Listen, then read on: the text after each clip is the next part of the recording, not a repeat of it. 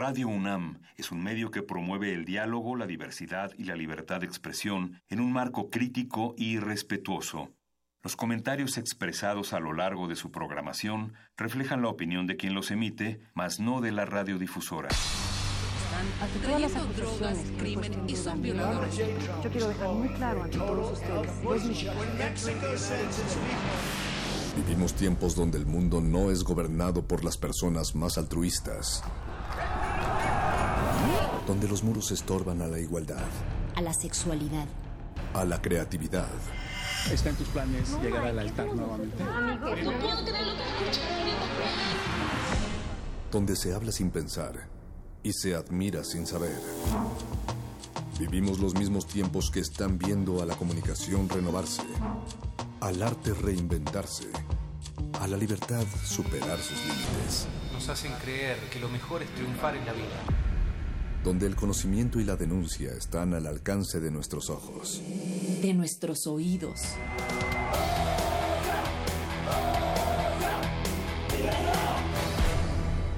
Resistencia modulada.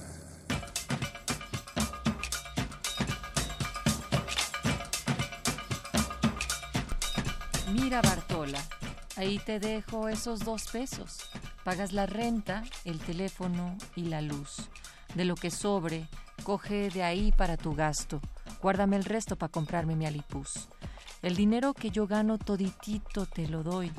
Te doy peso sobre peso siempre hasta llegar dos. Tú no aprecias mis centavos y lo gastas que da horror. Yo por eso no soy rico, por ser despilfarrador.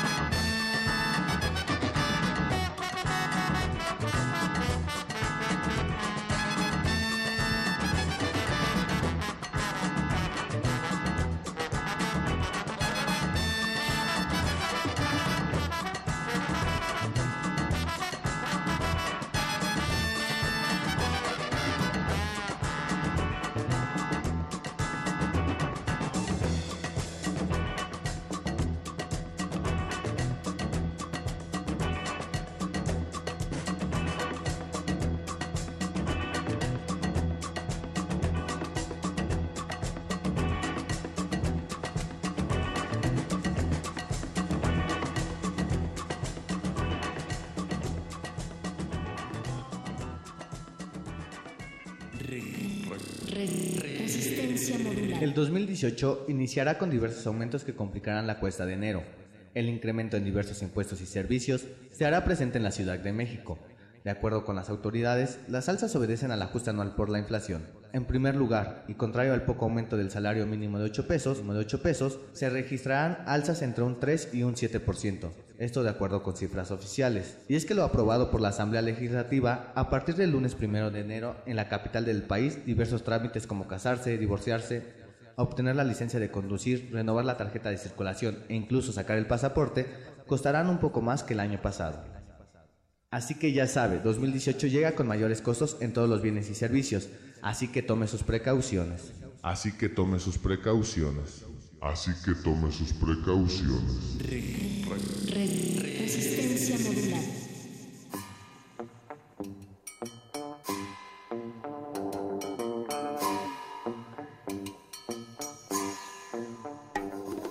Ya lo escucharon solo en este 96.1 de frecuencia modulada, Radio UNAM, resistencia modulada. Le da todos los consejos para poder ir evitando e ir saliendo también a flote porque esta cuesta de enero se viene dura para el dinero, dinero, maldito dinero. Por eso iniciamos con la canción de Dirty Money de Antibalas, esta agrupación basada en Nueva York que interpreta este afrobeat de Fela Anikukapo Cuti y esta noche con esto les estamos dando la bienvenida. Mónica Sorrosa, ¿cómo estás? Natalia Luna, santísimos antibalas, maldito dinero, como bien tú dices, y, y me dejó un poco sacada de onda esa cápsula resistente, de tome sus precauciones, como que de repente me da miedo ya porque estamos a mitad de enero y pues sí, el ingreso se va acabando, va llegando el fin de mes, va llegando el fin de semana y bueno, Sí, y, sobre eso vamos a platicar esta noche, pero antes les presentamos al equipo resistente que está contando bien sus chelines del otro lado del cristal. El Betoques en la producción ejecutiva, él dice que trabaja en Radio UNAM porque lo que quiere es hacer dinero, dinero, mucho dinero. Betoques seguramente se está haciendo rico como productor radiofónico. esconde algo más que solo galletas debajo del colchón. El señor Agustín Muli en la producción de esta cabina y Alba Martínez en la continuidad a cuatro planos de distancia sonora tomándonos bien el tiempo, porque el tiempo también es dinero, Mónica. El tiempo es oro, Natalia. Y bueno, vamos a hablar más adelante con el maestro José Muñoz Cota Calleja. Él es economista y nos va a decir eh, pues su opinión de experto acerca de lo que llamamos cuesta de enero. También estaba el debate si la cuesta de enero nos afecta, no porque seamos multimillonarios aquí en Resistencia Modulada, sino porque cada vez los salarios son más precarios, ya no hay aguinaldos, no hay prestaciones. Entonces, ¿qué tanto a los jóvenes nos afecta la, la cuesta de enero? Si, si tenemos trabajos que, que duran cuestas más duraderas. Así es, vámonos por partes, porque justo esta entrevista eh, sobre qué es la cuesta de enero y también cómo nuestros comportamientos culturales son los que inciden en nuestras decisiones financieras o nuestras malas decisiones en estas épocas del año. Y vamos a tener un especial en esta entrevista. La mitad, eh, la segunda mitad se va a transmitir el jueves, donde ya nos dan estrategias también sobre cómo ser más inteligentes en estas decisiones. Y hoy, en esta definición de qué es la cuesta de enero y por qué nos estamos comportando de esa manera manera. Y efectivamente, Mónica, lo que decías hace unos momentos es que no solamente va a durar en, en, este primer mes del 2018, sino que hoy salen varias notas, en una de ellas, en El Economista, se dice que en una entrevista que le realizan a Ada Irma Cruz Davalillo, la presidenta de la Cámara de Comercio, Servicios y Turismo en Pequeño de la Ciudad de México, que la reactivación económica podría darse hasta el segundo trimestre, cuando pues ya los consumidores en su mayoría habrán solventado pues estos gastos de fin de año y los pagos de los impuestos, pero lo grave es que no se recupera el poder adquisitivo. Eso por una parte, ¿no? Y por otra, eh, también hay otra nota en la cual, ahorita que tú decías sobre nosotros los jóvenes, cómo nos estamos endeudando, ¿no? Si es que tenemos una poca capacidad adquisitiva realmente, pues es que eso no importa. O sea, si es una actitud cultural, entonces no importa cuánto estés ganando, estás dispuesto a despilfarrar eso que tienes con tal de seguir ese tipo de pues patrones y de actitudes de cómo gastamos de o vivir no en la nuestro hora, dinero. Natalia. Así vivir es. en la hora y, y la juventud y al diablo el futuro. ¡Al también. diablo! Ustedes díganos qué piensan, cómo les está agarrando esta cuesta de enero. Estamos en arroba R modulada en el Twitter, en Facebook. Resistencia modulada. Y también nos pueden enviar un WhatsApp al 55 47 76 90 81 y en esto que decíamos sobre mm, los jóvenes Mónica sobre cómo nos está pegando o no hay una encuesta que se realiza un sondeo perdón realizado por Resuelve tu deuda. Y ahí decían que la deuda promedio de un millennial en la en esta reparadora es yo me sorprendí de 100 mil pesos. Y si se confronta pon tú, con un promedio de 10 mil pesos que pueden presentar los encuestados así de cuánto pueden ir ganando al mes, entonces esto supone que tendrían que destinar su salario íntegro por un tiempo no menor a 10 meses para que puedan liquidar eso sin tomar en cuenta pues los intereses acumulados durante dicho lapso. Hay nada más para que nos demos una idea de cómo pinta esta primera cuesta de enero. Ya regresaremos para también platicar sobre lo emocional, qué están haciendo algunas empresas, pero sobre todo para escucharlos, para leerlos a través de nuestras redes y recuerden en nuestro WhatsApp en el 55 47 76 90 81. Además, querida Nat, antes de, lanzar a la cápsula ya anunciada con el maestro José Muñoz, recordemos que es martes de Derretinas, que estará Rafa Paz hablando con la actriz de la serie El César y Alejandro Molina, director del largometraje Los Presentes, hablando de presente. Estará ahí Rafa Paz, Jorge Negrete y eh, tal vez Acuña Navarijo nos acompañe hoy. Entonces, entremos de lleno a la cuesta de enero. Regresamos.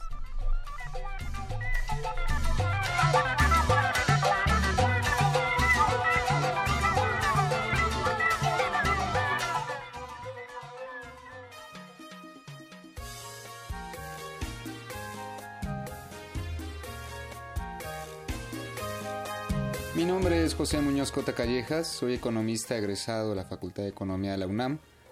Tengo una maestría en Ciencia Política por el Colegio de México y me he desempeñado profesionalmente tanto en la universidad como en el sector público. La cuesta de enero es el, el fenómeno en el cual se ven inmersas muchísimas familias y muchísimas personas, particularmente en México, pero seguramente en varias partes del mundo también, y principalmente consiste en la serie de gastos y de deudas en las que se ven inmersas las familias después del, digamos que es el gran festín de diciembre, por una parte, y por otra parte, en enero generalmente existen alzas, alzas de precios importantes que tienen que ver con el ajuste que hacen las empresas a principios de año, anclados en la inflación, aunque anteriormente y con mayor preponderancia, la cuesta de enero tenía que ver con el precio de los servicios públicos cuando eran fijados por los gobiernos, así como los precios de muchos bienes. Cada año se actualizaban. Actualmente no es el caso en México, aunque como tenemos que recordar, el año pasado tuvimos una cuesta de enero muy importante por la liberación de la gasolina. Y en este año, otra vez en el contexto de México, tenemos una cuesta de enero fuerte porque los últimos datos de la inflación indican que los alimentos han subido 10%. No olvidemos que gran gasto o gran parte del gasto de las familias en México se va en alimentos. Inicia en enero cuando las familias se quedan sin los recursos necesarios para mantener su gasto corriente. Y con gasto corriente este, me, refiero al gasto necesario para subsistir. Inician el año con deudas y para, para mantener sus niveles de vida se vuelven a endeudar, ¿sabes? Y e inicia una espiral que no es sana financieramente para muchos de los individuos en México. Se inicias con una deuda y luego van y se endeudan. Y en, y en México no hay una cultura financiera muy arraigada, digamos, y si no piden prestados entre familias, entre las redes sociales de protección que existen en las familias mexicanas, van a la casa de empeño. Y si no van a la casa de empeño, van y sacan un, un préstamo bancario para pagar el, la vida diaria a tasas de interés altísimas. Entonces, la situación económica se agrava al principio de año y de ahí encontrar un equilibrio. No sé si existen estadísticas, pero yo apostaría que, que un crédito promedio en México va del medio año al año y en ese periodo de tiempo es cuando se vuelven a estabilizar las familias, vamos, cuando no se están endeudando para pagar las deudas que adquirieron. A reserva de que existan estadísticas específicas sobre la cuesta de enero, yo intuyo que es un fenómeno que tiene ya una gran presencia cultural. Y me, me refiero a que toda la gente habla de la cuesta de enero, pero al haberlo vivido tantos años, creo que la gente está más preparada para enfrentarla. Un ejemplo son los gastos navideños. O sea, la gente gasta en Navidad más allá de los ingresos que reciben. Y de ahí inicia la cuesta de enero, ¿no? Con las deudas que implican los gastos de, las, de, la época decembrina. Esta, esta cultura de, pues llamémosle de consumismo, de, de, disfrute en diciembre, de hazlo porque es diciembre, que me gustaría abrir un paréntesis, ahora tenemos también hazlo porque es el buen fin en noviembre, que, que responde a la misma lógica. Y son deudas que avientan al siguiente año.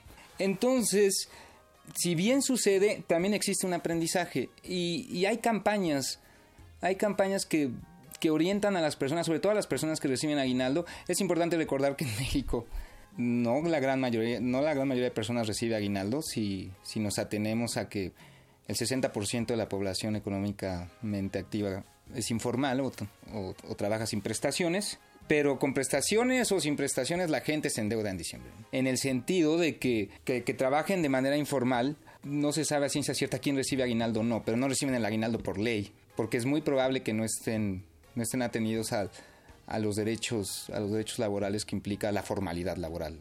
Entonces la gente que, pues, pues la gente que, que freelancea, la gente que es ambulante, la gente que trabaja por, por, contratos de tiempo, aún así entra en la espiral de los gastos de diciembre. En la cuesta de enero para ellos es más, es más dura. No sé si sea un problema macroeconómico, yo intuiría que no. Lo cierto es que es, que es un problema para las familias el estar sobrellevando los primeros meses del año. Entonces, por una parte, lo sobrellevan con deudas, con, con las deudas en las que incurrieron, y por otra parte, lo sobrellevan con el alza de precios que tienen cada año. Este año iniciamos con, con precios incrementados en la gasolina, en energéticos y como comenté hace rato, en los alimentos. Pero llega el punto en el que se estabilizan. Entonces el efecto macroeconómico no, no creo que sea, vamos, no creo que venga del comportamiento de las familias, viene por otras variables. O sea, ha habido cuestas de enero tremendas en México, por ejemplo en 1994 la devaluación vino en los últimos días de diciembre. Bueno, muchos radioescuchas seguirán recordando ese enero del 95, todo el año del 95, que fue tremendo. Pero el fenómeno, digamos, que se, que se queda circunscrito al primer semestre del año. Llega el momento en que las familias vuelven a estabilizar su ritmo de ingresos y gastos. El decrecimiento, la palabra es horrible, pero en el nivel de producción del país que implica menor empleo y menor ingreso para todos. Pero las crisis económicas suelen ser eventos no esporádicos, previsibles hasta cierto grado, pero no constantes. Yo no diría que México vive en una crisis económica constante a partir de las cifras macroeconómicas que presentamos, que es distinto al nivel de vida que se tiene en México actualmente, el cual sí ha venido disminuyendo al paso de los últimos 30 años, específicamente el poder adquisitivo de las familias. Es una crisis social en México, la, pérdida del poder adquisitivo, pero propiamente no es una crisis económica constante. Hemos tenido cifras positivas macroeconómicas, incluso la misma inflación. Se dice mucho que la inflación de este año fue altísima, 6%. Es alta con respecto a los últimos años. Hemos manejado inflaciones entre el 3 5%. Pero bueno, este país tuvo inflaciones de dos dígitos hace 20, 25 años. La inflación es, es, el, es el, al, el alza generalizada de los precios durante un periodo de tiempo. Y la inflación en México, para ponerlo en términos llanos, está determinada por productos volátiles que suben y bajan, por cuestiones, por cuestiones ajenas a nosotros prácticamente, que es el caso de los alimentos, por ejemplo, el caso del jitomate. Recientemente el gobernador del Banco de México explicaba que mucha del alza del del 10% que comentábamos, se explicaba por los huracanes que hubo en Estados Unidos, que afectaron el precio del jitomate en, en el país. Hay economistas incluso que ligan el incremento de los precios con el problema del, del, crimen organizado, por ejemplo, la producción de aguacate en el estado de Michoacán, que hace un año, dos años nos enteramos que estaba controlada por el crimen organizado en gran parte, pero, pero para no desviarnos, la inflación se puede dividir en dos grandes componentes, digamos, lo que se llama como inflación subyacente, que mide los precios más estables, precios, precios que se van, que, que van variando en función de decisiones de producción de, de los empresarios, y precios que son volátiles, que varían por, digamos, un huracán o por cuestiones políticas. Habría que distinguir por qué se, endeudan los individuos. Y en el caso de México, la deuda en la que incurren, en la que incurren los individuos es alarmante cuando lo hacen para subsistir, que suele pasar en, en periodos de crisis económicas. O la deuda que hacen, por ejemplo, para comprar una casa. Eso es distinto en México ha habido periodos en los que se endeudan para subsistir. ¿Qué es lo que pasa en la cuesta de enero, pero en, en, corto plazo? Alguna vez, bueno, el dato es, es, más o menos común, pero, pero ejemplifica muchas cosas. El promedio de los créditos de las casas de empeño, que como habíamos comentado es una de las grandes fuentes de financiamiento en, la, en las cuestas de enero, son mil pesos. Todas las casas de empeño que conocemos. La gente va y empeña. ¿Qué, qué empeña? Empeña aparatos electrónicos, empeña joyas, empeña puede ser que empeñe los bienes que compraron en diciembre o que compraron en diciembre de hace dos años porque entraron en esta espiral navideña y lo hacen por mil pesos en promedio. Que la gente vaya a empeñar cosas por mil pesos en promedio dimensiona muy bien lo que es la cuesta de enero. Necesitan mil pesos no para comprarse algo más, sino para cerrar la semana, para llegar a la quincena. Yo diría que tiene que ver más que nada con el pues con el frenesí de gasto que se da en las últimas en los últimos meses del año, lo que implica el, el, consumo en Navidad, ¿no? Estamos en una posición totalmente de incertidumbre. El principal factor es la negociación del Tratado de Libre Comercio. Yo personalmente pienso que, que la relación económica con Estados Unidos es tan fuerte que incluso, incluso si se acabara el TLC, se afectaría, pero no desaparecería en gran grado. El problema ahí es el tipo de cambio. O sea, el tipo de cambio se mueve en gran parte con base en las inversiones que se hacen en México y la incertidumbre que se genera a partir del Telecan o de la negociación del TLC, perdón, hace que se deprecie el, el peso. Y cuando se deprecia el peso en México es un problema porque muchos de los alimentos que consumimos los importamos, cerca del 50% si no es que más. Muchos de los bienes que exportamos los importamos, los insumos para hacer esos bienes, por ejemplo los carros y una depreciación del peso, del peso al corto plazo genera, genera problemas para la economía. Ahora, ¿cómo pinta el año? Yo te diría que, entre la incertidumbre del TLC y las elecciones que vamos a tener este año, sí genera, cierto miedo entre los inversionistas, porque prácticamente no sabemos qué va a pasar con ninguno de los dos. Digo, vamos a tener presidente, pero no sabemos quién va a ser. Y algo va a pasar con el Telecam, pero no sabemos si se va a quedar, se va a cambiar o lo van a anular y esa incertidumbre es, es letal para la economía mexicana y en última instancia para, para, las, bueno, para todos nosotros. Resistencia modulada.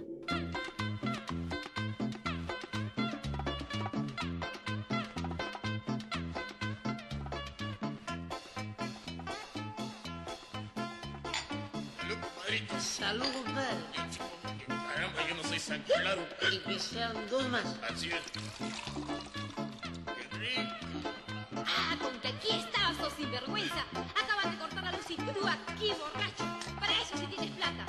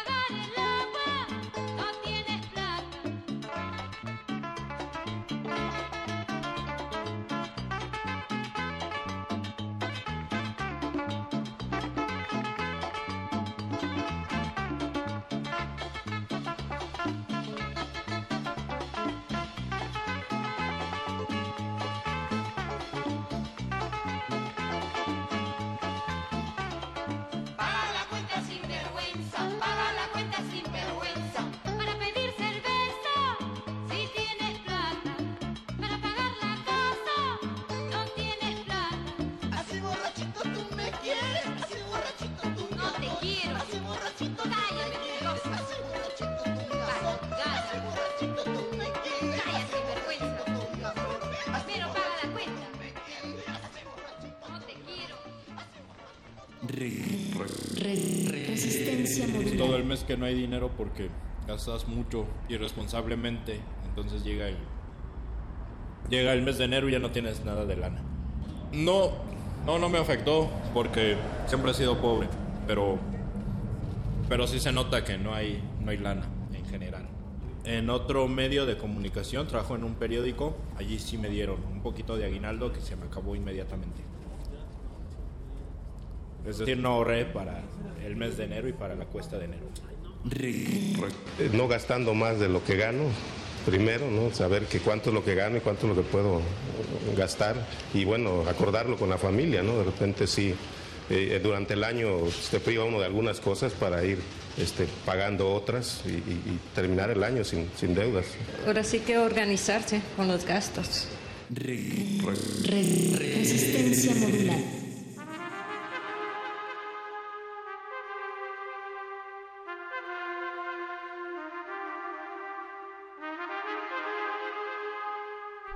Así es como la resistencia va sorteando esta cuesta de enero y antes yo creo que era como la versión peruana de Mira Bartola de Chava Flores, pero que se llamó Paga la cuenta sin vergüenza con eso de que hay mucha gente que toma malas decisiones en donde depositan la lana y en dónde Sabemos, no. sabemos, querida Natalia, Sí, quién es. Oh, culpa. Como dice el Vox Populi que acabamos de escuchar, ahora sí que pues ahorrar, porque no hay de otra. Y muy gastados salimos desde el llamado Buen Fin. Quiero rescatar algunas cosas que el maestro José Muñoz Cota Calleja mencionaba en su entrevista, que es esta cultura del consumo que se exacerba a fin de año con Navidad, que los regalos, eh, luego Año Nuevo, la cena. Sí, y, y que uno pensaría que solo es porque, bueno, es que no tenemos suficiente dinero, entonces, como no hay mucha lana, entonces nos endeudamos o es sencillo quedarte sin dinero más pronto, pero no, vemos que también es una conducta cultural y, eh, y bueno, pues vamos a tener la segunda parte de esta entrevista el jueves, en donde también da algunas sugerencias del, pues, cómo poder tener una mejor educación financiera, educación también del cómo, pues, no meter debajo del colchón la, del dinero que tenemos, Sí. básicamente. Por mucha desconfianza que se tenga en las instituciones eh, bancarias, pues, que no es la mejor decisión tenerlo en tu casa, ¿no? Es el capitalismo, diría Violencia Rivas, esa famosa bloguera argentina, creadora del punk. O Y- diría Marx en el prólogo del Capital que estamos en las gélidas aguas del cálculo egoísta, Mónica. Sí, pero también es, es, o sea, sí es una cultura de, de que no ahorramos, pero también es, es un pues un modelo económico que está inclinándose hacia el freelanceo, hacia los trabajos temporales, hacia el comercio informal, hacia tener que trabajar incluso en distintos eh, en distintas áreas, ¿no? En distintos trabajos para poder tener realmente un gasto eh, eh, un, estilo de vida acorde a, esta ciudad, porque bueno, si no mal recuerdo, la primera portada del, del periódico La Jornada o de las primeras portadas de este 2018 fue el aumento en un 10% de la canasta básica en la Ciudad de México. Ya también se mencionaba por ahí el gasolinazo, en fin, entre otras cosas que también eh, mencionábamos al principio sobre cómo publica esta nota el economista de la cuesta de enero y el por qué se va a ir alargando. Eh, también considerar que el aumento al salario mínimo que se anunció en noviembre pasado, pues tenía la gran posibilidad de ser diluido por los ajustes en los precios, tal y como ocurrió en ese mismo año. Entonces, pues aunque suban el salario, si Son suben los otros pies, ¿no? eh, Son claro. risibles esos aumentos al salario mínimo en comparación a los aumentos a la gasolina. Resistencia, tú dinos cómo va sorteando esta cuesta de enero a través de nuestro WhatsApp en el 55 47 76 90 81 o mándanos también una nota de voz. Estamos en Facebook como Resistencia Modulada y en Twitter como arroba R Modulada. También platicando con una neuropsicóloga, psicoterapeuta, ella decía que la cuesta de enero no solamente está asociada al factor emocional, sino que tam, perdón, a lo económico, sino a lo emocional, ¿no? El día de ayer decíamos que fue el Blue Monday, Monday. que es el, según esto, como el lunes más triste de todo el año, de acuerdo a una fórmula matemática que se estableció, donde toman en cuenta lo que estamos diciendo ahorita, las deudas navideñas, pero también hay otra parte que tiene que ver con la motivación, el tiempo, la necesidad de tomar vacaciones o bien el haberlas tomado y el regresar al trabajo, a la rutina diaria, no sé, que se terminan, los nuevos propósitos que nos hemos planteado y que comienzan a desmoronarse. Entre otras cosas, pues eh, ahí la Europa Press había sacado que esos elementos son decisivos para que el Blue Monday sea considerado como tal. Y bueno, por eso decimos el que lunes también más triste del, del año. que todo enero podría ser como el Blue Monday de los 12 meses del 2018. Además, es, esta teoría que mencionas, Nat, es, eh, me parece que sale en el 2005.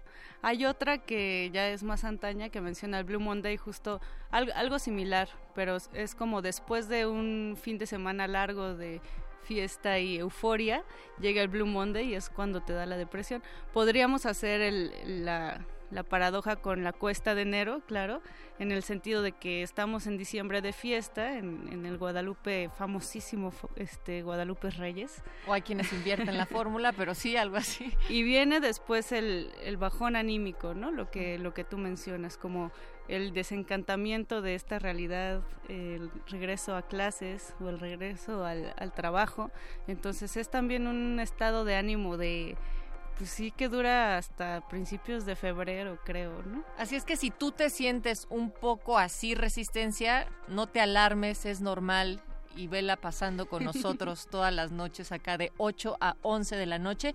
Y finalmente mencionar que hay algunas empresas, y yo me sorprendí al saber que también en México, cuando platiqué con personas que me decían, ah, en la mía intentaron implementar eso, que debido a que se han dado cuenta que la productividad de sus empleados baja muchísimo en el primer mes del año, que en lugar de decir, a ver, como en esta ocasión, regresan el 8 de enero a trabajar, lo hacen ya en la última semana de enero o bien en la primera semana de febrero, porque se ahorran el gasto en la luz del edificio, de papel, de muchas cosas que implican tener una compañía, pues, en servicio, ¿no? Entonces Claro. dicen, si no van a ser productivos, mejor aliviánense, no vengan, pero cuando vengan a trabajar, pónganse todas las pilas. Entonces, digo, Pero en México, son muy en pocos México casos. existen Yo creo que en la iniciativa de empresas. Creo que en la iniciativa privada sí, no lo creo tanto a nivel eh, pues de instituciones gubernamentales por los tiempos y muchas otras cosas, pero estaría padre, ¿no? También recordemos que eh, México es uno de los países donde más se trabaja y Claro. donde menos dinero se gana, ¿no? También Entonces, donde más se va a la escuela, entre muchas otras cosas. Por e- pero ¿qué sería de esta jornada laboral si ustedes no tuvieran la compañía de resistencia modulada desde el 8 de enero en vivo? Así es que síganos diciendo qué es lo que piensan, escríbanos en el 55 47 76 90 81 sobre esta cuesta de enero, un tema semanal que estaremos retomando en estos días y también llega el momento de hacer algunas invitaciones y por supuesto hoy es martes de estreno de PDP.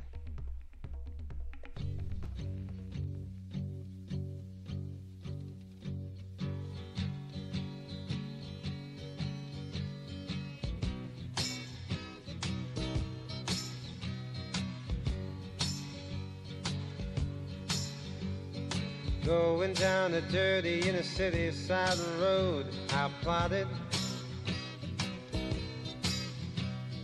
Madness passed me by, she smiled high, I nodded. Looked up at the sky, began to cry, she shot it. Met a girl from Dearborn early six o'clock this morning, Colfax. Asked about the bag, suburbia's such a drag, won't go back. Cause Papa don't allow no new ideas here. And now he sees the news, but the picture's not too clear. Mama, Papa, stop, treasure what you got. Soon you may be caught without it. The curve you set for rain, will it ever all be straight? I doubt it.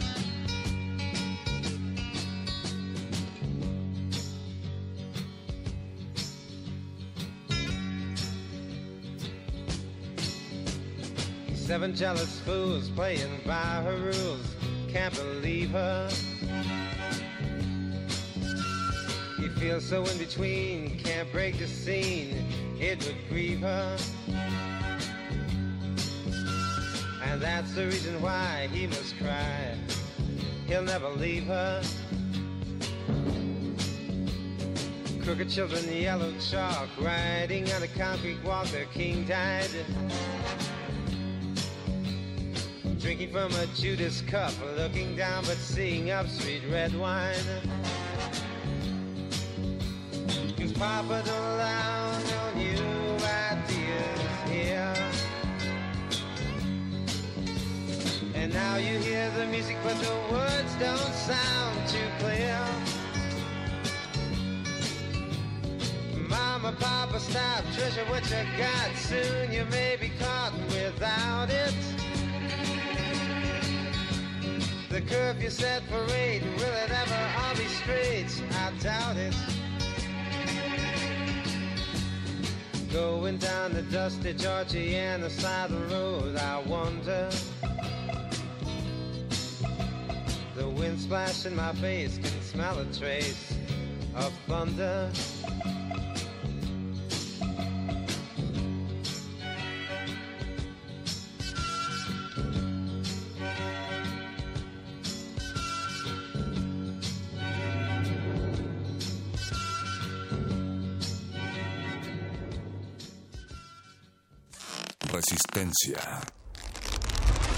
Modulada.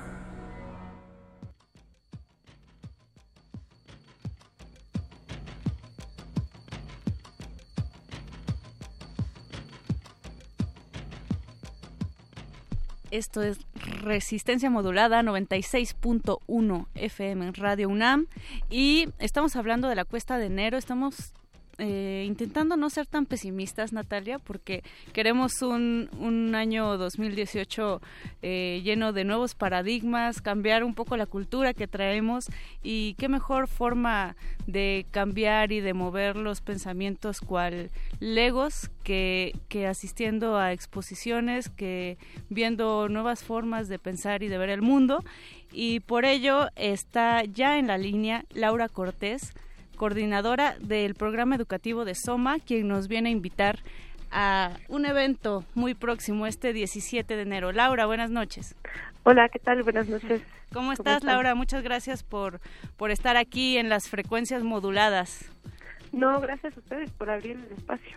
Laura, por favor, cuéntale al auditorio eh, qué es SOMA, esta asociación civil, porque hay gente que tal vez no se ha acercado al espacio ni al proyecto.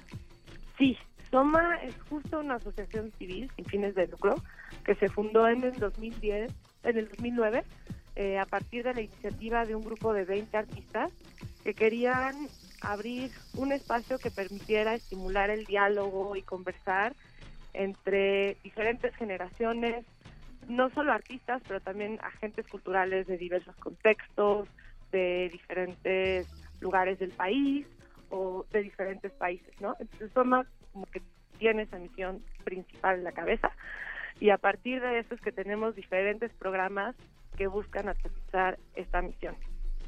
Uno de esos programas, eh, estimada Laura, da, eh, conclu concluye más bien este 17 de enero, ¿cierto? Exactamente, sí. Cuéntanos acerca de, de este programa. Sí, es el programa educativo, que es un programa para artistas jóvenes a nivel maestría. Es un programa que dura dos años, donde el propósito es que ellos continúen desarrollando su práctica con un enfoque teórico y crítico. Y al concluir este programa de dos años, ellos tienen la posibilidad de tener un superproyecto con el cual se gradúan del programa, que en este caso es una expo con la que finalizan este, este proceso de dos años. Y se llama El movimiento no está en la pantalla. Así es. ¿Qué artistas se exhibirán eh, en, este, en esta exposición del movimiento no está en la pantalla? Son 11 artistas de diferentes partes. Está Brenda Castro, que ella es de Culiacán, Alejandra Rodríguez Bolaño, de Veracruz, Jorge Rosano, de aquí del DF, Carolina Fusilier, ella es de Buenos Aires, Argentina, eh, Miguel Ángel Salazar, del DF, Raúl Mirlo, de Monterrey, eh, Valentina Díaz, de Argentina también, de Tucumán, y Carlos Iván Hernández, también de Culiacán, y Marcia Santos, de Ciudad Juárez. O sea, es una exposición de distintas latitudes que confluyen en, en este proyecto, Laura. Exactamente. Y lo- la peculiaridad de esta exposición es que ellos no trabajan con un curador, ni tampoco tienen como una línea de investigaciones en específico, sino que todo es un proceso que ellos como un grupo han tenido a lo largo de los últimos meses. Y a ras- perdóname, eh, en rasgos generales, ¿con qué se puede topar la gente que vaya a visitar esta muestra? Em, porque, no sé, a través de lo que nos estás diciendo, podría imaginarse uno cualquier cosa de manera visual. Sí, hay de todo un poco, la verdad. Son 11 proyectos que se hicieron pensando específicamente en este espacio, porque también es la primera vez que en Soma tenemos una exposición como tal. Siempre lo- habíamos hecho estos proyectos colaborando con otras instituciones, entonces es un reto muy grande que ellos tuvieron de apropiarse de la casa y del espacio. Muchas de las piezas son de sitios específicos, se pensaron en Soma, en la casa y se adaptaron en función a todo eso y son proyectos inéditos, ¿no? Hay de todo un poco, hay instalaciones, hay piezas de video, hay piezas que también contienen audios, hay gráfica, hay este videos también, bueno, ya dije videos, hay de todo. Eh, suena muy tentador para quienes queremos eh, iniciar el, el 2018, Laura, eh, viendo nuevas cosas, nuevas exposiciones, y me parece que Soma es un espacio que está generando un diálogo bien importante. Sí, muchas gracias. y lo que está bueno es que la expo, que va a estar casi un mes, Ujú. inauguramos mañana y se va, va a estar hasta el 14 de febrero, va a tener ciertas actividades paralelas que buscan como continuar la conversación o expandir un poque- poquito como todos los intereses que los artistas tienen con este proyecto. Entonces, el otro programa principal que tenemos en Soma son los miércoles de Soma, que es el programa público, y todos los miércoles que cruzan eh, la duración de la exposición van a estar relacionados con la expo, ¿no? Y ahí fueron diseñados por los mismos artistas para tocar algunos temas que a ellos les interesan. Perfecto. Pues muchas gracias, Laura Cortés. Dinos bien las coordenadas de, de esta exposición. El movimiento no está en la pantalla. ¿De cuándo a cuándo? Y la ubicación de Soma. Claro que sí. Es del 17 de enero al 14 de febrero de 2018. En Soma estamos ubicados en calle 13, número 25, en la colonia San Pedro de los Pinos, casi esquina con Revolución. Esto es a una cuadra del metro San Pedro de los Pinos. Venga, pues muchísimas gracias por la invitación y eh, nos vemos por allá. No, gracias a ustedes y ojalá todos se puedan dar una vuelta. Resistencia, si te interesa saber más o consultar a detalle esta invitación, lo pueden hacer también a través de nuestras redes sociales. Por ahí está el cartel de la exposición. Nosotros seguimos pidiéndote que muevas esos dedos, aunque sabemos que hace frío, y nos escribas al 55 47 76 90 81, porque queremos saber cómo es que te ha ido en esta cuesta de enero. Resistencia modular. ¿verdad? No, no pasarse. No, definitivamente con porque luego uno se sume con las tarjetas de crédito y definitivamente luego vienen los problemas en fin de año, ¿verdad? ahorrando nada más, digo, cada quincena ir ahorrando, digo, para que no, no se quede uno sin dinero, ¿no? Porque ya ves que en el fin de año, pues empiezas a gastar y a gastar y a gastar regalos, ropa y para estrenar y para todo. Todos los años pasan, ¿no? Y no solo yo, sino todos se quedan sin dinero. Resistencia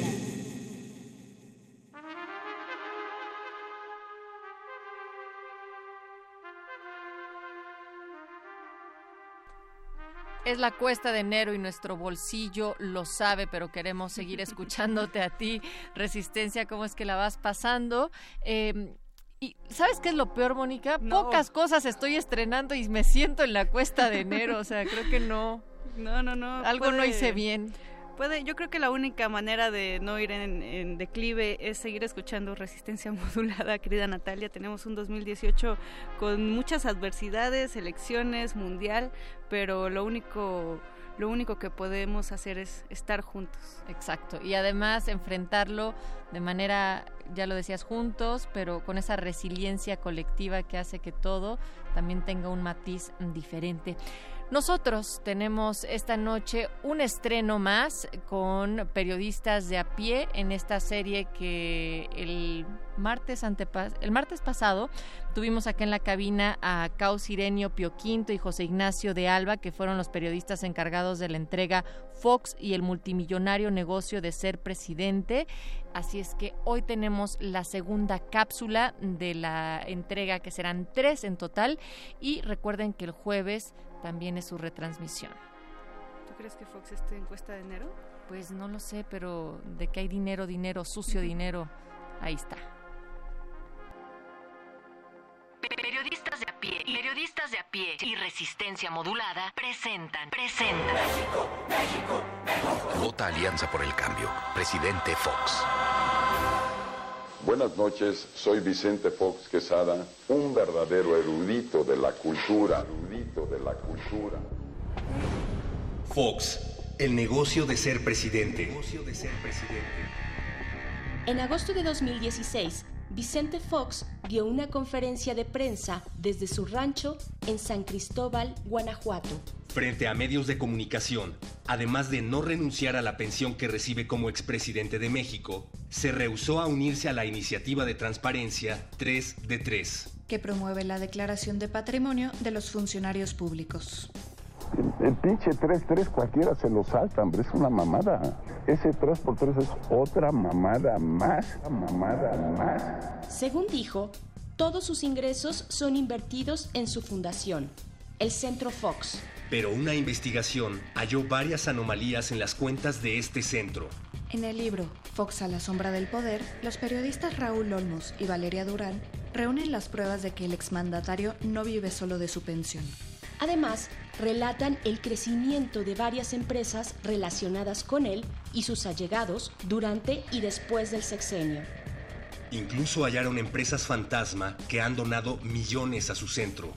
Por ejemplo, una empresa británica de capital equivalente a 50 pesos ha transferido al Centro Fox 200 mil dólares en dos años consecutivos. Hoy estoy presidiendo este lugar, este Centro Fox, que es una inspiración de biblioteca presidencial como las hay en los Estados Unidos. Otra que le donó millones de pesos fue Delta Servicios del Sureste, declarada por el Sistema de Administración Tributaria SAT como inexistente. Y hace años identificada como una de las operadoras de oceanografía, emblema de la corrupción en el sexenio foxista. Ni de un lado ni de otro en la familia. Eso está clarísimo para nosotros, cero preocupación, aquí estamos todos. Son los mismos grillos de siempre tratando de levantar polvo.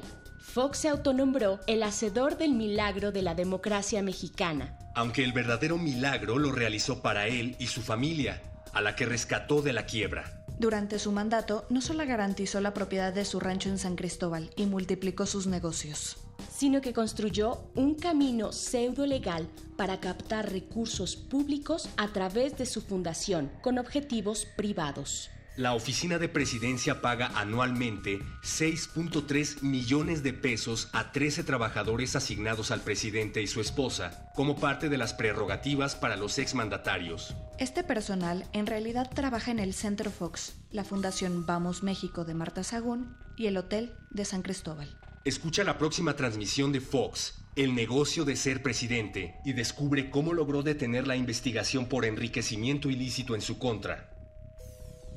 Guión, Celia Guerrero y María Teresa Juárez. Voces, Héctor Castañeda, Ana Cristina Ramos y Berenice Camacho. Controles técnicos, Francisco Mejía. Producción, Héctor Castañeda. Resistencia modular. Baby. Mm. Baby, I eat this shit from right out. out. Dedicated to all the pretty girls, pretty girls, pretty girls. All the pretty girls in the world, and the ugly girls too. 'Cause to me, you pretty anyway, baby. my number, I call you up. Like your pussy on interrupt. I don't have no trouble with you fucking me, but I have a little problem with you not fucking me. Baby, you know I'ma take care of you, cause you say you got my baby and I know it ain't true. Is it a good thing? No, it's bad, bitch. For good or worse, makes you switch. So I walk on over with my crystal. Bitches, niggas, put away your pistol. Dirty won't be having it in this house, cause bitch, I'll cripple your style. Now that you heard my charming voice, you couldn't get another nigga. Your coochie won't get moist. If you wanna look good and not be bummy, yo, you better give me that money.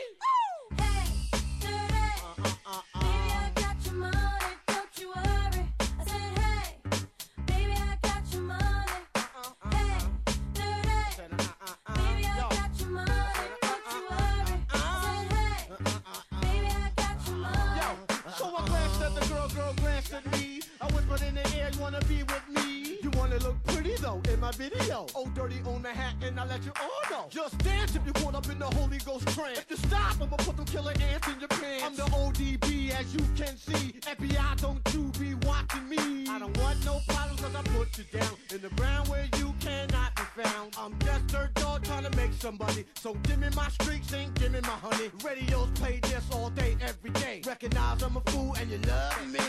None of you know, better look at me funny. No, you know my name down, give me my money. Hey, Sing it. Baby, I got your money.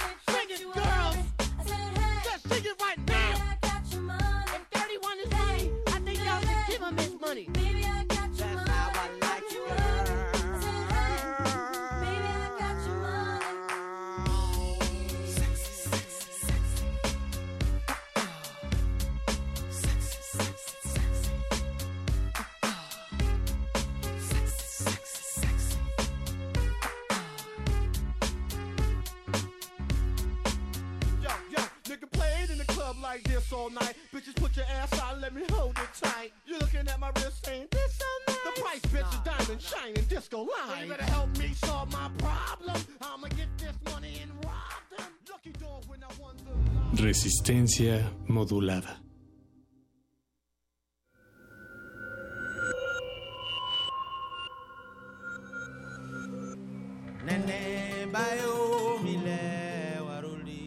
Escuchas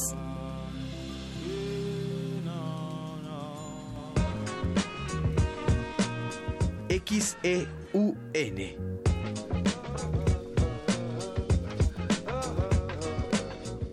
Radio UNAM. Experiencia sonora. Let there be sound. Am I hearing voices within the voice? La voz. Gabinete de Curiosidades. Conoce los descubrimientos sonoros que Luisa Iglesias y Frida Rebontulet atesoran en las frecuencias radiales. Experimentación sonora, música poco convencional, materiales históricos y diversos audios que forman vasos comunicantes. Todos los domingos a las 2.30 de la tarde por el 96.1 de FM Radio UNAM. Experiencia sonora.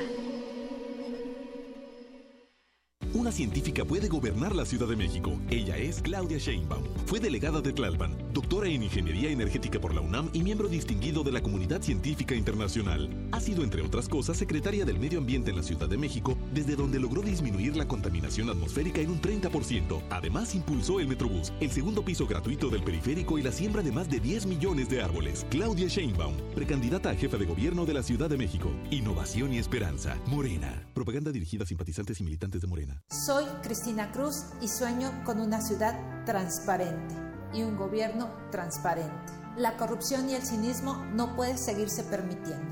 Es la hora de romper el silencio, de organizarnos y buscar las salidas, porque sí las hay. En Morena creemos en la transformación de la ciudad, en volver a vivir en paz. Está en nosotros, es posible y es ahora. Cristina Cruz, precandidata a jefa de gobierno. Morena, la esperanza de México. Soy el doctor Armando Agüel. Tengo el diagnóstico claro de nuestra capital. Soy un hombre que solo sabe dar buenos resultados. Soy un ser humano sensible y cercano a la gente. He tocado miles, miles de hogares. Quiero construir de la mano con ustedes una ciudad para todas y para todos. La revista de la universidad en radio.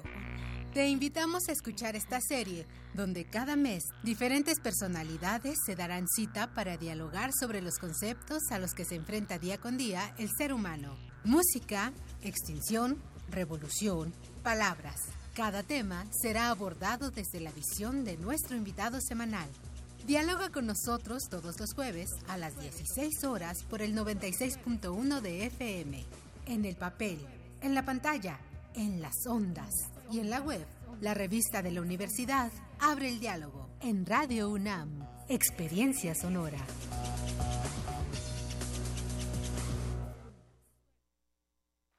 Juntos somos invencibles. En Alianza hemos sacado al PRI corrupto del gobierno y hemos metido a los culpables a la cárcel.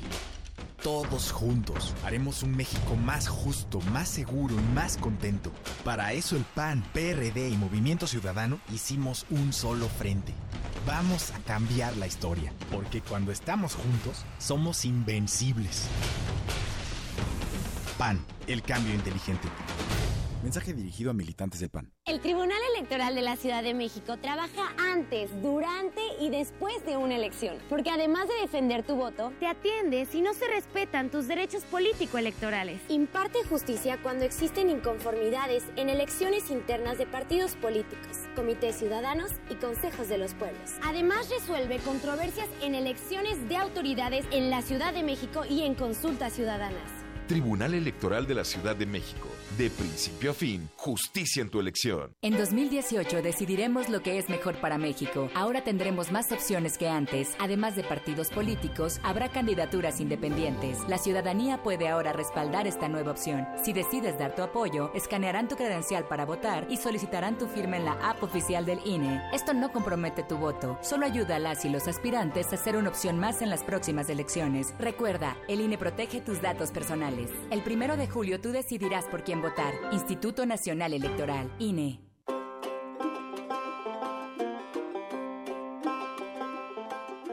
En el año 2017, la República de Finlandia celebra sus primeros 100 años de independencia. Con ese motivo, Radio UNAM y la Embajada de Finlandia en México coproducen una nueva serie radiofónica.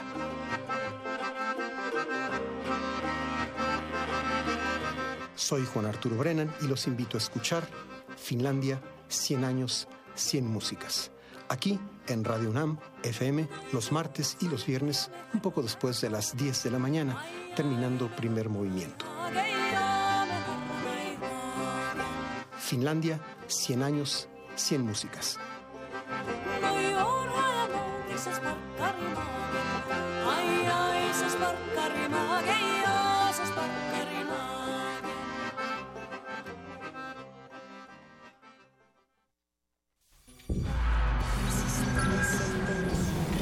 Resistencia modulada.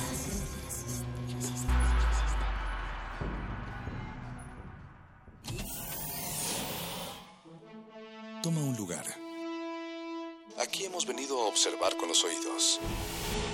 La imagen no es una idea fija. Se ajusta a todas las visiones y todos los géneros. Miremos y discutamos. De retinas. Un horizonte sonoro para vivir el cine. De retinas. Yo no quiero eso, lo único que quiero es seguir siendo el pop.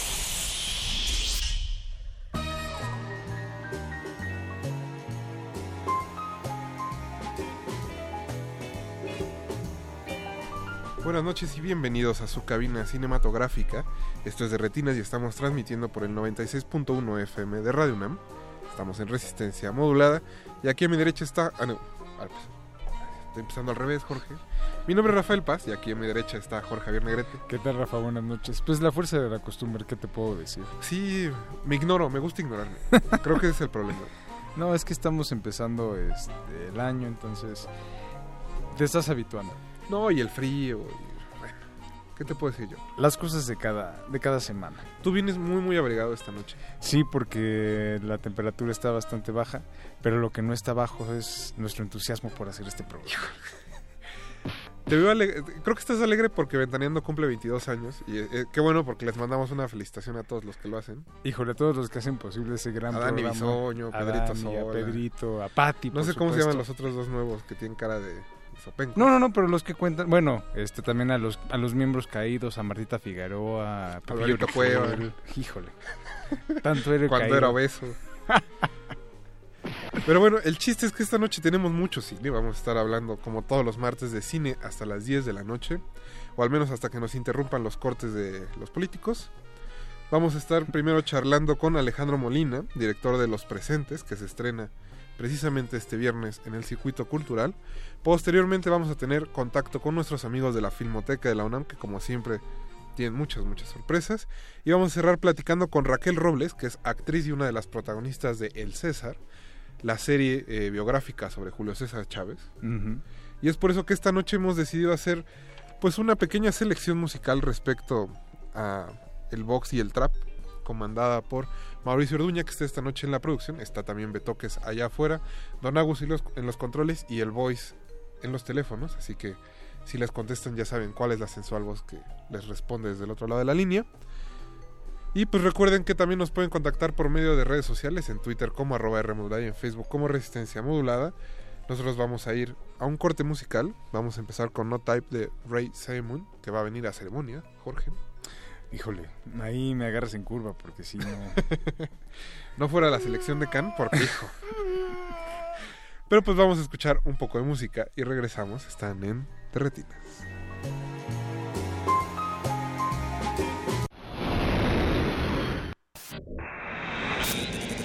Terretinas.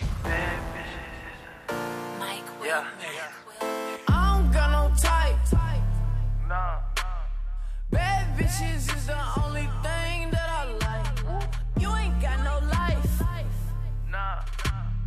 Cups with the ice, and we do this every night.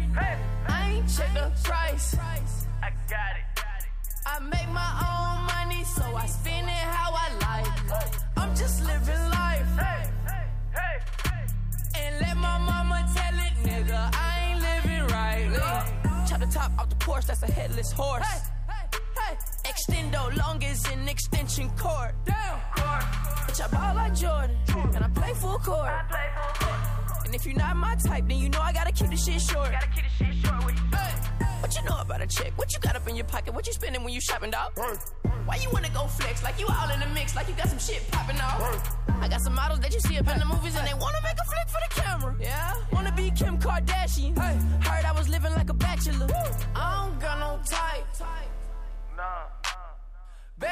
bitches is the only thing that I like. You ain't got no life. Nah, nah. Cups with the ice, and we do this every night. I ain't check the price. I got it. I make my own money, so I spend it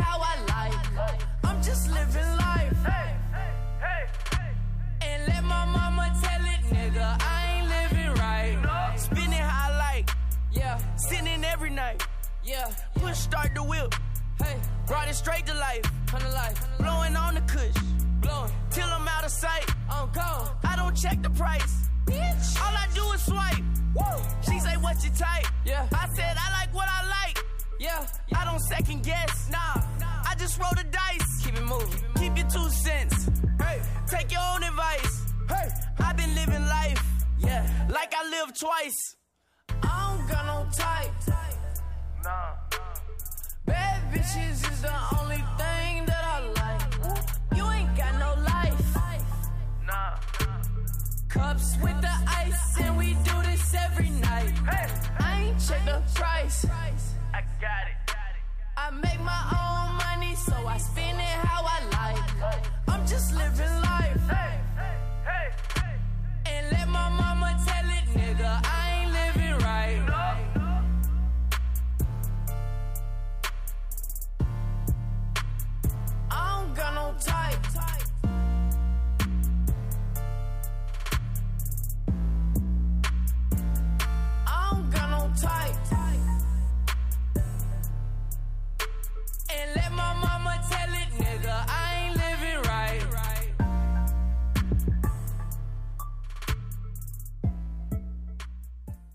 fotogramas son piezas de arqueología recientes que merecen nuestro cuidado, estudio y restauración. Filmoteca UNAM.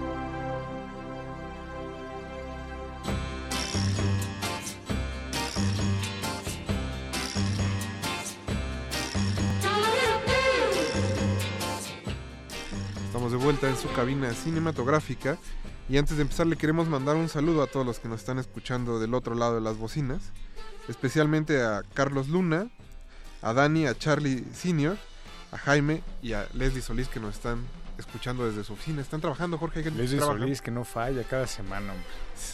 Ahí al pie del cañón. Siempre. Pero nosotros, como decía la cortinilla, regresando precisamente del corte, vamos a estar hablando con nuestros amigos de la Filmoteca de la UNAM y para eso tenemos en la línea la licenciada Guadalupe Ferrer, que es directora general de actividades cinematográficas de la Filmoteca de la UNAM. Buenas noches, licenciada, ¿cómo está? Buenas noches, muy bien. Buenas noches, Jorge. Buenas noches, Rafael. Buenas noches, licenciada. Es un gusto saludarla en este principio de año. Qué bueno, sí, igualmente. Pues cuéntenos qué tiene de, de sorpresas ahora la Filmoteca. Tengo entendido que están organizando desde diciembre un ciclo dedicado al 68. Así es, mira, eh, la verdad es que, como ustedes saben, este año eh, hay una conmemoración por los 50 años de los sucesos del 68, ¿no? Ajá. Y eh, nosotros en la Filmoteca, en términos de programación, al respecto de este tema, nos hemos planteado organizar varios ciclos durante el año que eh, marquen momentos, que marquen cómo desde entonces hasta hoy eh, era la situación. Entonces ahorita estamos en materia cinematográfica. Ajá. Ahorita estamos efectivamente con un ciclo que empezó en el cinematógrafo del Chopo, que se llama El espíritu de la época. Y bueno, el espíritu de la época intenta reflejar eh, la parte del cine que estaba jugando un papel en la formación sentimental de los jóvenes de ese momento. No estamos exhibiendo exclusivamente películas del 68 o del 67, estamos exhibiendo películas que los jóvenes de entonces veíamos en los cineclubes, que fueron fundamentales para, como te digo, nuestro conocimiento de la cinematografía, pero también eh, nos acercó a reflexiones muy importantes porque hubo cine de autor valiosísimo, estoy hablándote por ejemplo de los 400 golpes de Truffaut, o te estoy hablando de masculino y femenino de Godard, que son previas al 68 y que nosotros veíamos pues en los cineclubes y por ejemplo en el caso de masculino y femenino sí pasó en cine comercial precisamente en el 68. Pero hay películas como Doctor Insólito o como No aprendí a, a preocuparme de la bomba, ¿no? Que es de Kubrick y este o La danza de los vampiros o Cortina rasgada de Hitchcock, o sea, estamos trabajando con todo lo que veíamos en aquel entonces y eh, que de alguna manera fue muy importante en nuestra formación como cinéfilos, ¿no? No, y checando aquí la lista de títulos, tienen algunos que de verdad creo que nadie se debería de perder. El graduado, El desprecio de Godard, Exacto. Un viaje fantástico, Fahrenheit 451, El ángel exterminador, Exacto. Pirret Le Fou y Eh, muchos, muchos más. Claro, y también eh, de ninguna manera estamos dejando de exhibir un cine mexicano que buscábamos ansiosamente y que tenía que ver en ese momento con películas que cuestionaban eh, pues la situación social y política del país, como La Rosa Blanca de Gabaldón, esta película extraordinaria sobre el tema de la expropiación petrolera, es una película del 61, o eh, tú podrás ver en la cartelera también El Ángel Exterminador de Buñuel, y que estaba poniéndonos en la mesa pues todo lo que era esta escuela eh, que forma Buñuel con su mirada, con su forma de proponer eh, pues una narrativa, ¿no? Pero, eh, por ejemplo, La Sombra del Caudillo, que era una película que estaba censurada, esa sí, y que es de los 60, solo se veía en los cineclubes, ¿no? Sí, Batallas, eh, perdón, eh, eh, películas que fueron así muy importantes, la batalla de Argel, por ejemplo, de Pontecorvo, ¿no? Peliculaza, dice aquí Jorge. Así es, peliculaza, sí. Bueno, también están los caifanes. ¿no? Peliculón. Exacto. peliculón. Licenciada, tengo entendido que además están preparando una restauración del documental El Grito, que está es. precisamente dedicado al movimiento del 68. Exacto. Eh, bueno, este es como un ciclo eh, del cual eh, el primer ciclo, hay como cuatro ciclos de los cuales se puede ir hablando durante el tiempo en que vayan exhibiéndose. Pero con respecto al- a la restauración del documental El Grito, pues tú sabes que es la película icónica, ustedes saben, es la sí, película icónica eh, sobre el movimiento y que además es una película eh, llevada a cabo por estudiantes del CUEC, del Centro Universitario de Estudios Cinematográficos, y que eh, pues a- tiene mucha imagen rescatada del movimiento, pero que se puede eh, eh, realmente terminar hasta 1970 porque pues había que hacerlo en lo oscurito, ¿no? La edición de la película, pero que ha sido y ha nutrido muchísimo del imaginario que se tiene incluso del sobre el 68.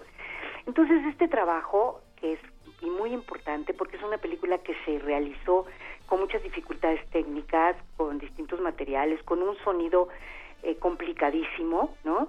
Pues eh, ahora esperemos que para octubre se pueda ver exhibida eh, lo mejor posible, lo más hermoso posible. La película es dolorosa, pero cuando digo hermoso quiero decir cinematográficamente, pues, ¿no? Como se debe de ver.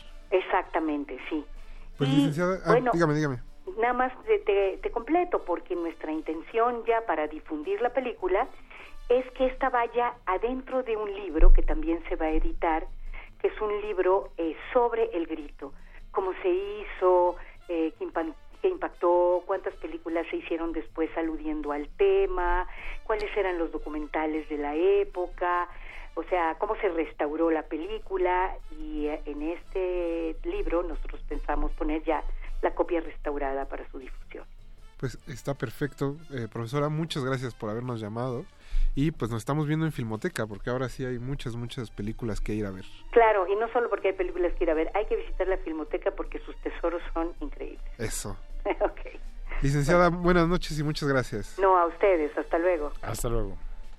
Y pues nada más para recordarles, el ciclo empezó el pasado 9 y 10 de enero. Diario hay películas, chequen cuáles están.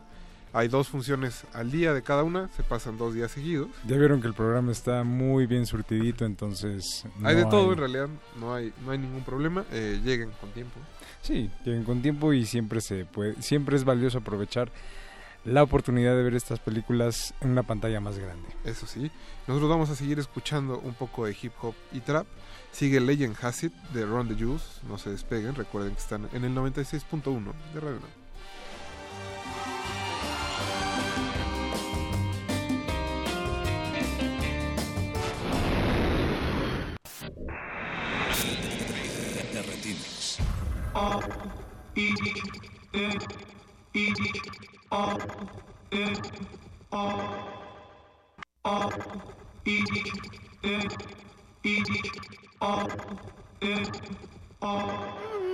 Hear what I say. We are the business today. Fuck shit is finished today. RT and J, we the new PB and J. We dropped the classic today. We did a tablet of acid today. Lit joints with the matches and ashes away. We dash away. Donna and Dixon, the pistol is blasting away. Doctors of death, killing our patients of breath. We are the pain you can trust. Crooked it work, hooking up curses and slurs. Smoking my brain in a mush. I became famous for blaming you fuck. Naming my way through the brush. There was no training or taming of me and my Live like a man, but I'm animal raw.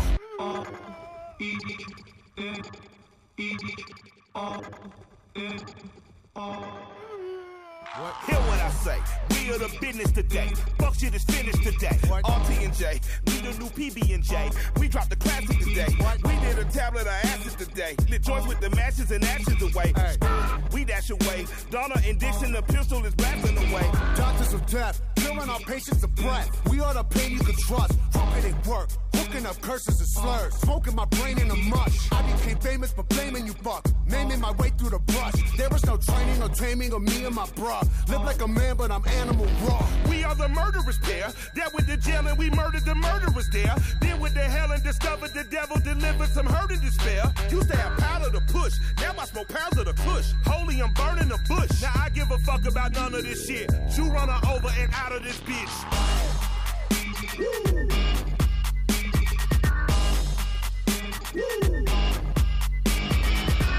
Step into the spotlight.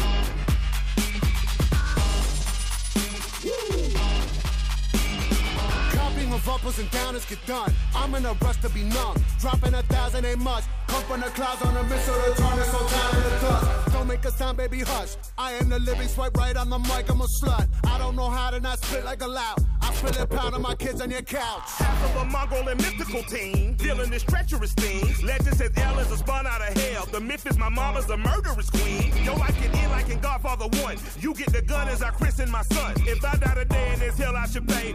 The Lord Mikey said, fuck, it was fun. Every new record's my dick in a box. We get a doozy, the mullah's a lot. You're getting used to me doing no wrong. I don't play chicken, you prick, I'm a fox. You wanna kick it, I'll give you the rocks. You kiss the wood chipper blade if you bark. I'm fucking magic, in fact, I'm a war like a talk. I got a unicorn horn for Stop.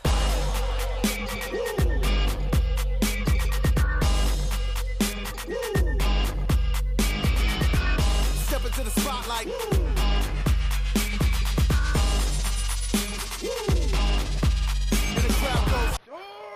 Ya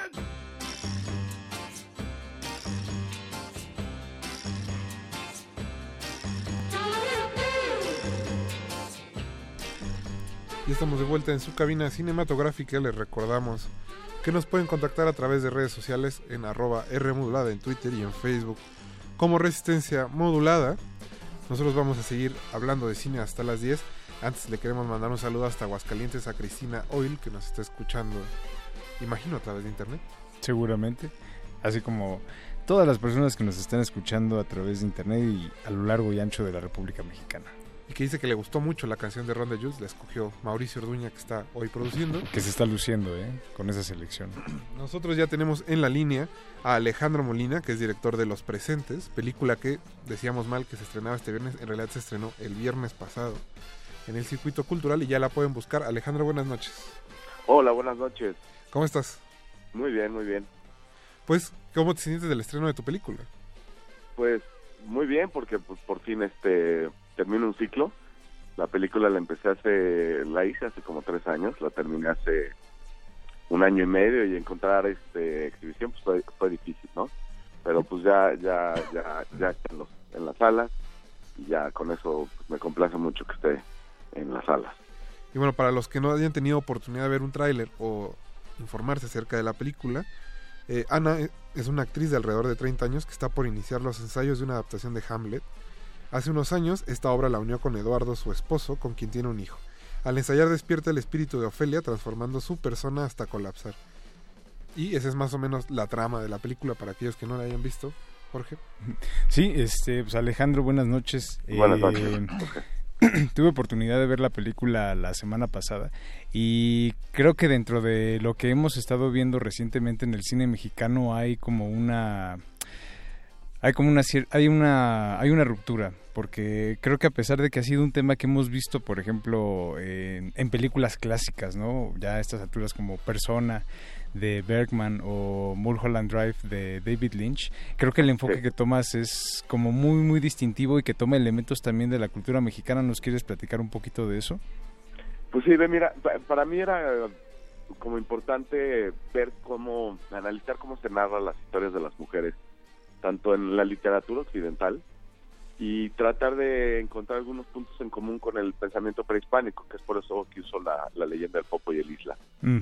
Y este y todo eso pues se centra en, en, en una familia, en una familia contemporánea en México, que este que um, la esposa está es una actriz, está representando este papel de Ofelia, con las dos Ofelias, la de Shakespeare y con la del monólogo, monólogo de Mueller, y de repente pues esta, digamos, este ente, este, esta otra persona, se desdobla y entra, y entra en su cuerpo, digamos que en un mi- mismo personaje hay dos este, actrices que la representan, y es este personaje que, pues que, que desquiciado, esta mujer está desquiciada, está desembocada, y este y esto afecta pues seriamente el- la relación que tiene con su esposo y con su hijo y, la, y la- lo que más me interesaba a mí de la película era lograr esta este momento entre el que el papá y el hijo saben que algo está pasando más bien el papá sabe claramente lo que está pasando con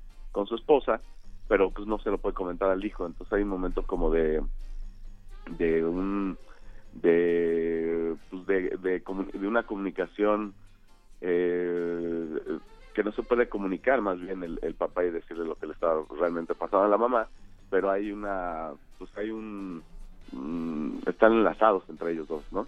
Ujú.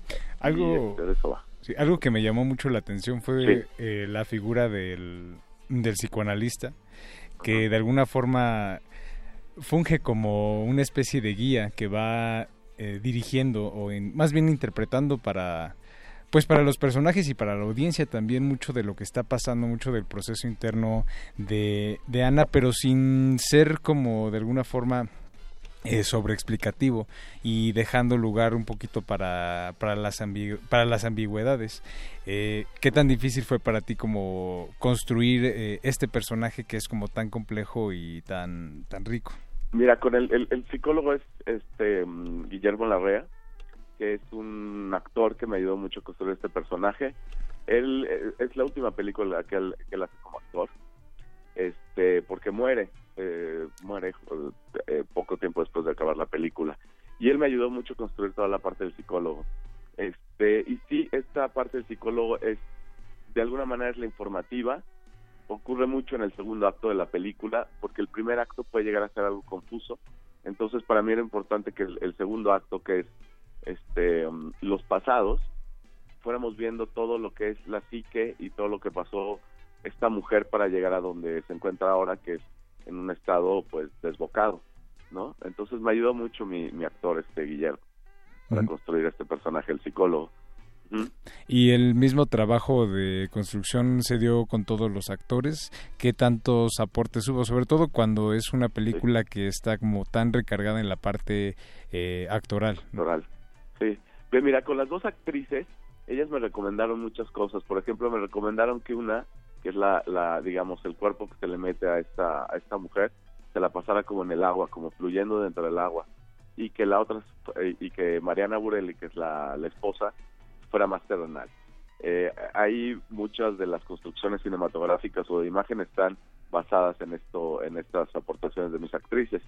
Y con Moisés Arismendi, él lo, en lo que estuvo aportándome mucho fue en el trabajo con mi hijo, con, que es el, el actor que está en la película, porque él nunca había actuado ni nada. Entonces me ayudó mucho estar, eh, ellos dos estaban mucho tiempo juntos, que era lo que me interesaba, como te comentaba, lo que más me interesaba ver este momento entre padre e hijo en una situación tan dolorosa en la familia. ¿no? Entonces sí, me, me ayuda mucho de mis actores. Perfecto, Alejandro, antes de terminar, ¿dónde pueden checar nuestros radioescuchas los horarios y los cines donde están proyectando los presentes? Mira, ahorita esta semana sigue en la Cineteca, va a estar en, en la función de las ocho y media, Ajá. está en Cinemanía en, en la función de las siete de la noche y se van a empezar a abrir nuevos este horarios y salas.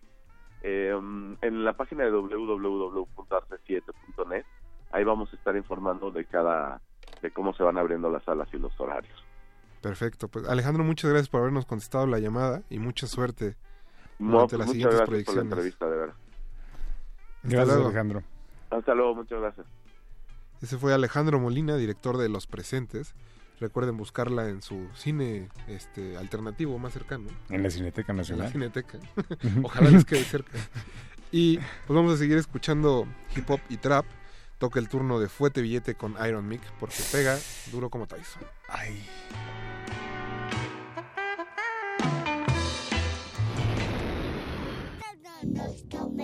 De retinas. Fuerte billete pega duro como Tyson. Fuerte billete pega duro Tyson. Fuerte billete pega duro como Tyson. Duro como Tyson. Duro como Tyson. Esto es para la calle, esto, esto es para la calle, esto es Duro como Tyson. Duro como Tyson. Esto es para la calle, esto, esto, esto es para la calle. Duro como Tyson. Duro como Tyson. Esto es para la calle, esto, esto es para la calle, esto es Duro como Tyson. Duro como Tyson. Esto es para la calle, esto, esto, esto es para la calle. Huele bicho no hay bon. Fuerte billete pega duro como Tyson. Rogan de hueputa, pero son de cartón. Ponte frente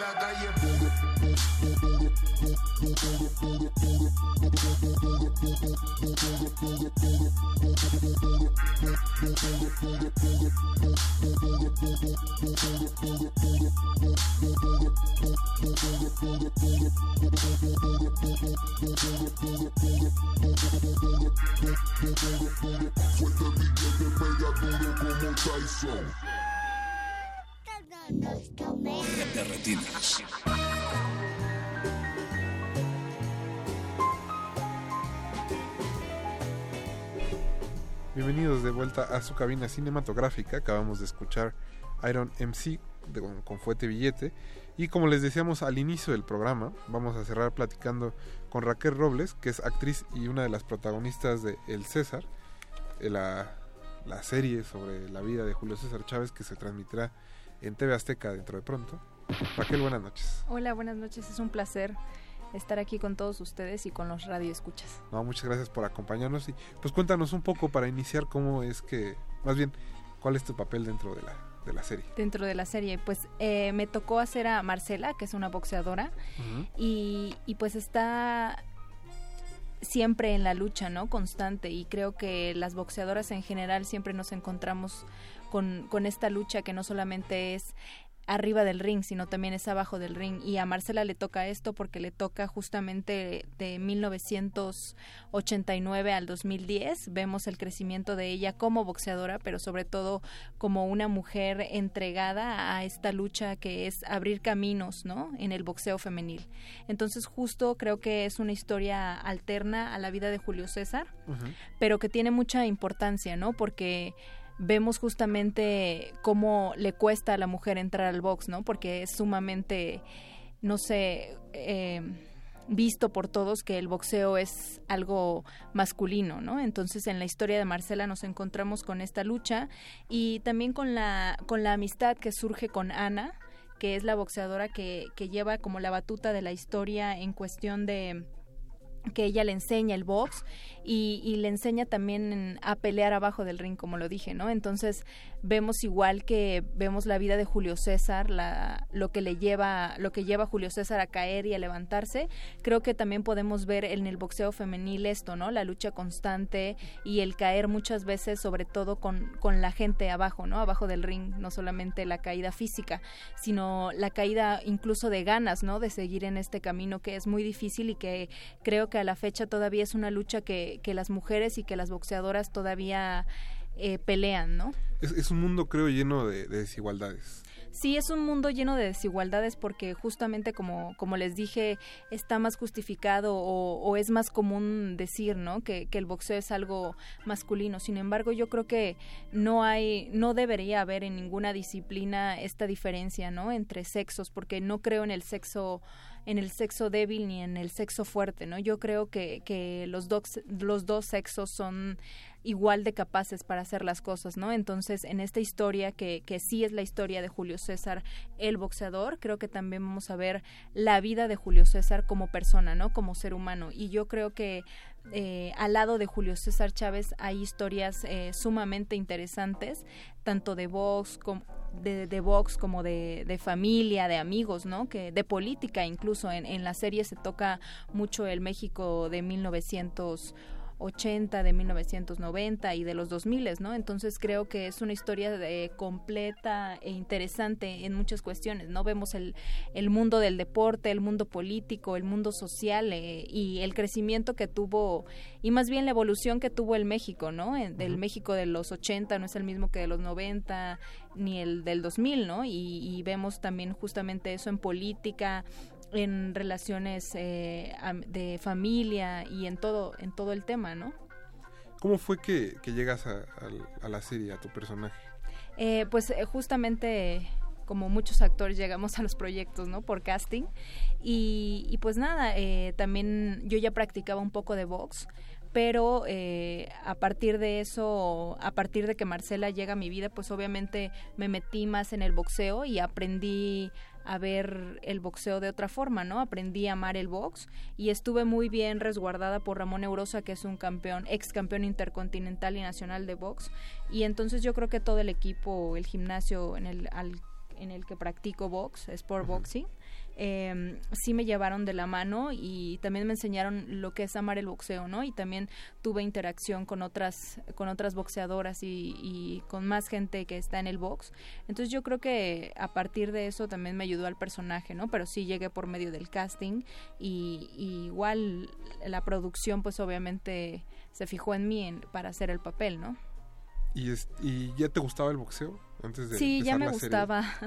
sí, ya me gustaba. Porque imagino que entrenar, digo, es es parte como de la aventura de ser sí, actor, sí, ¿no? sí. de meterse en Sí, siempre que te llega un papel, justamente es esta aventura de, de empezar a ver el mundo de, del personaje, ¿no? Y el mundo de la persona, porque siempre he dicho que, que cualquier personaje nace de una persona, ¿no? Y en este caso Marcela, que, que es mi persona, eh, que es la persona que a mí me toca, es, es boxeadora, ¿no? Entonces sí sabía un poco de boxeo, pero les digo, me, me pude adentrar más al mundo del boxeo y sobre todo a desayunar, a comer y a cenar box todos esos, esos días, ¿no? Lo sigo haciendo, lo sigo practicando, es algo que me gusta, es algo que si me preguntas ahora no lo pienso dejar nunca porque es una disciplina sumamente no sé, sumamente fuerte y, y, demandante, ¿no? Y también de capacidad, te exige mucho, ¿no? Y, y, no creo que solamente sean los golpes, creo que parte del boxeo eh, que tenemos todos en mente es, ah, se sube y golpea nada más, ¿no? Pero yo creo que también es la disciplina,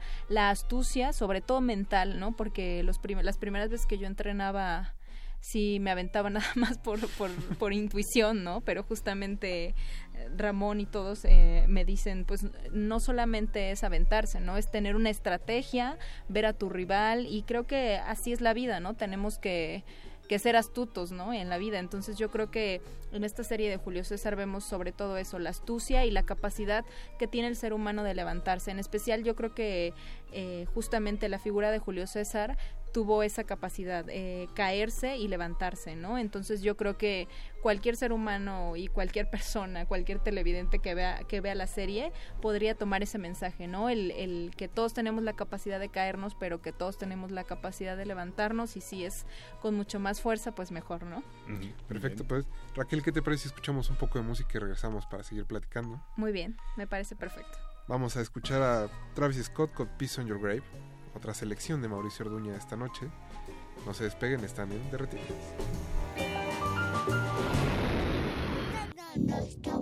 Derretinas.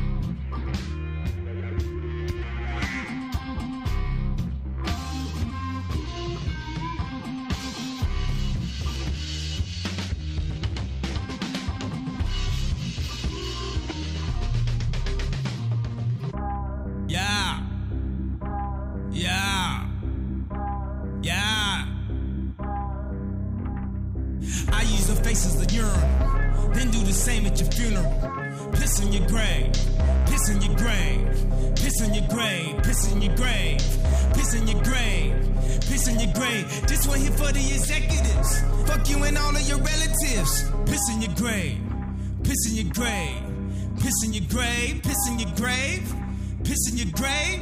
Nigga behave, nigga behave, nigga behave. Us niggas, we can't behave. We mobbed on the pave.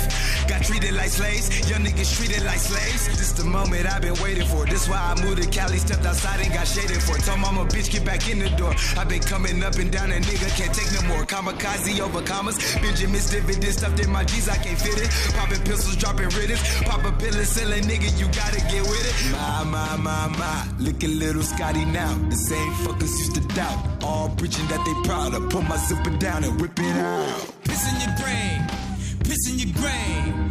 Turn this up, teacher, play this in the third grade. In the third grade. Can't from the truth that we about to go away. We about to go away. The streets is not safe. These niggas ain't playing. These niggas ain't playing. These niggas ain't playing. This for my fam. This for the fam. Do this for the fam. Hop out of the land.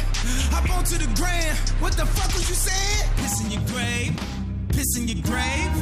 Piss in your grave. I piss in your face. I piss in your bitch. I piss in your day. Fuck is you saying? Fuck is you saying? Fuck is you saying? De retinas.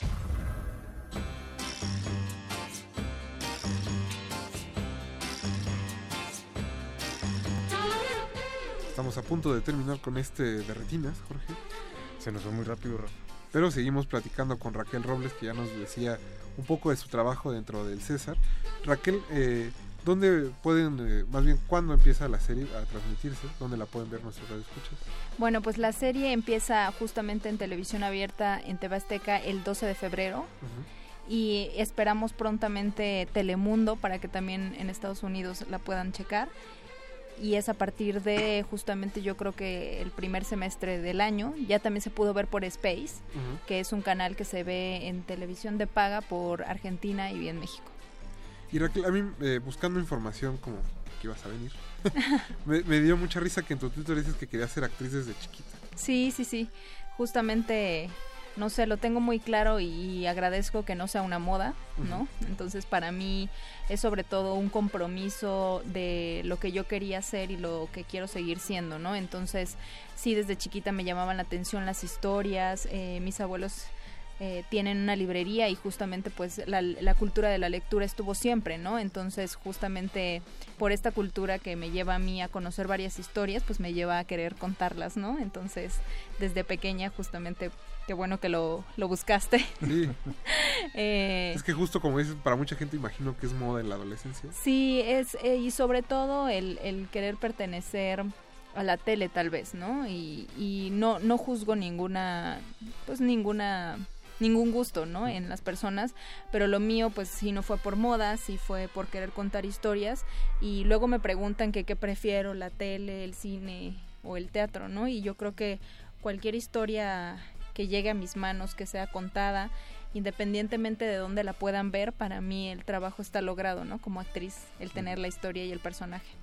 Y después de interpretar a una boxeadora y comprometerte de alguna forma como eh, meterte de lleno a ese mundo, ¿qué retos te gustaría tomar ahora como actriz? Eh, ¿A dónde llevarías como esto, no? Después de un papel como aparentemente tan fuerte, ¿te gustaría seguir explorando este tipo de papeles? ¿Te gustaría explorar algo distinto? Siempre, siempre he tratado que en mi carrera, lo que llevo de carrera, eh, tener personajes fuertes, ¿no? Y yo creo que la fuerza no solamente viene en, en lo físico, ¿no? Eh, me ha tocado, por ejemplo, interpretar a la Malinche, que también es otro personaje fuerte y, e histórico, ¿no? Pero yo creo que todas las mujeres eh, tenemos fortaleza, ¿no? Y cualquier historia es fuerte, no importa si eres víctima o persona fuerte o una guerrillera, ¿no? Que también tocó hacer una comunista eh, en otra en otro filme, pero pero yo creo que la fuerza de las historias viene de lo que hay en las entrañas de cada persona, ¿no? Creo que todas las personas tenemos eso, ¿no? La fuerza puede ser más o menos que otra o puede ser juzgada como bueno, esta mujer es súper fuerte o esta mujer qué débil es, ¿no? Pero yo creo que también dentro de las debilidades que tenemos hay fortaleza. Entonces yo, a mí me gustaría seguir explorando por todos estos personajes fuertes y estas historias fuertes que, que espero y que decreto sobre todo tener a lo largo de mi carrera, ¿no? Y, e ir creciendo con estas historias eh, eh, y también creciendo como persona, porque por ejemplo de Marcela me llevo el box y es algo que ya se queda conmigo, ¿no? Entonces yo creo que para todos los actores es un regalo tener personajes de diversas índoles, ¿no? Como nos decías, tienes también otros proyectos. leíamos que estás participando en una película que se llama Historia de una aurora y dos ocasos sobre los hechos ocurridos en el 2009 en Oaxaca. Sí, en el 2006. Digo, 2006. En el 2006, sí. Y es, es un filme en el que me, del CCC, del director es Acelo Ruiz Villanueva, y, y me toca ser Ana Clara, ¿no? Una comunista que, que está en este movimiento, pero que... Eh, no cuenta la historia de lo que pasó, ¿no? De no, los hechos, todo el mundo todo, todo Oaxaca y todo el mundo supo sobre los hechos. Entonces el director opta por hacer este filme que cuenta como una historia que está alterna a lo que pasa, ¿no? Eh, junto a lo que pasa y, es eh, la historia de, de dos personas que sí tienen ideologías eh, diferentes, uno es anarquista y uno es comunista, que a pesar de que tú pienses que pelean por algo similar, sí tienen formas de llegar a, a los resultados de diferente manera, ¿no? Entonces, eh, al final eh, concluyen en una lucha por, por encontrar un, un, justamente un radiotransmisor para que, para que hubiera esta comunicación exacta y verosímil de lo que pasaba, ¿no? Porque evidentemente en varios problemas sociales nos encontramos con esto, ¿no? Con que con que se diga lo que le conviene, ¿no? A cierta a cierta al gobierno o, a cierta sociedad, ¿no? Pero justamente buscan este radiotransmisor estos estos chicos de la historia y Ana Clara y Cresta que son los protagonistas eh, tienen esta comanda, ¿no? Y al final se logra, pero yo creo que lo que más se busca en esto es la amistad que puede surgir de esto y sobre todo más que la amistad del compañerismo, ¿no? Y por ejemplo, nos decías que para el César pues estabas entrenando box ¿Cómo te preparaste para tu papel? Pues eh, yo creo que en todos los papeles eh, te metes sobre todo en el contexto que hay, ¿no? Y me tuve que meter mucho en el contexto de Oaxaca. Yo soy eh, oaxaqueña, pero soy de la parte del Istmo de Tehuantepec. Entonces, a pesar de que sí vivimos o que viví de cerca eh, este problema social no es lo mismo que quienes están metidos al 100% o en la ciudad, ¿no? Que fue donde pasó todo esto, en la capital. Entonces me metí a estudiar muchísimo, sobre todo eh, lo que había, ¿no? Lo que había, lo que había sucedido y lo que hay por escrito, en videos, ¿no? Entonces el director nos ayudó también dándonos algunas, eh, algunos datos que él tenía. En lo personal leí un libro de Enrique Osorno que se llama Oaxaca sitiada. Entonces yo creo que por ese lado, más que físico, fue una preparación eh, de investigación, ¿no? Y yo creo que todos tenemos que hacer eso cuando nos toca un papel. Igual con Marcela, eh, que es esta boxeadora, pues me metí al mundo del box igual por las letras, ¿no? Por la investigación, pero es algo más físico, ¿no? Entonces creo que cada papel eh, requiere de, de diferente preparación.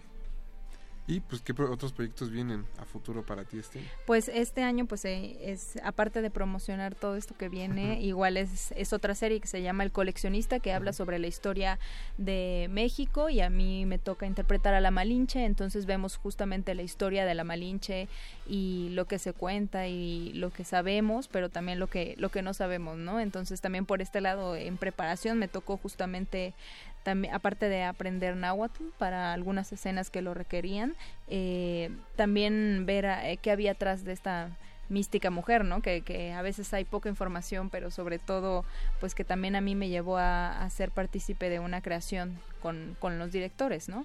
Y también eh, esperamos también que este año se estrene Traición, una película de Ignacio Ortiz Cruz, en donde también me toca interpretar a una sirena del desierto, que eran estas mujeres que iban de de lugar en lugar y de pueblo en pueblo ofreciendo servicios sexuales, ¿no? Entonces, la historia, el protagonista es Juan Manuel Bernal y en el pasado de, del personaje que él interpreta, justamente estamos nosotras, las sirenas, y por este lado me tocó abordar como la sexualidad y la sensualidad de las mujeres, ¿no? Entonces, y, y sobre todo en este mundo que juzga, ¿no? Juzga mucho, que al igual que la Malinche, por ejemplo, que me topé con, con esta esta realidad que hay afuera del personaje que es también ser juzgada, ¿no? Por traicionera y que lo sabemos creo que desde la primaria. También me tocó pues ver por ahí y abordar eh, este lado, ¿no? Y por el, por el otro lado también el de la mujer que, que se dedica a, a poner su cuerpo como una forma de trabajo, ¿no? O una forma de ganarse la vida. Y pues empezamos a, a filmar nuevos proyectos también este 2018. Entonces, sí, eh, y estoy muy contenta por, por todo eso y, y sobre todo por, por tener la oportunidad de, llevarles a todo, pues a los espectadores eh, eh, historias, ¿no? Que es lo que a mí me interesa siempre, contar historias y, y, a mí como actriz y a mí como Raquel me interesa sobre todo abordar a los papeles eh, de todas las formas, ¿no? Y explotarlos al 100%. Pues Raquel, antes de terminar, eh, ¿dónde pueden encontrarte nuestro radio escuchas, tus redes sociales?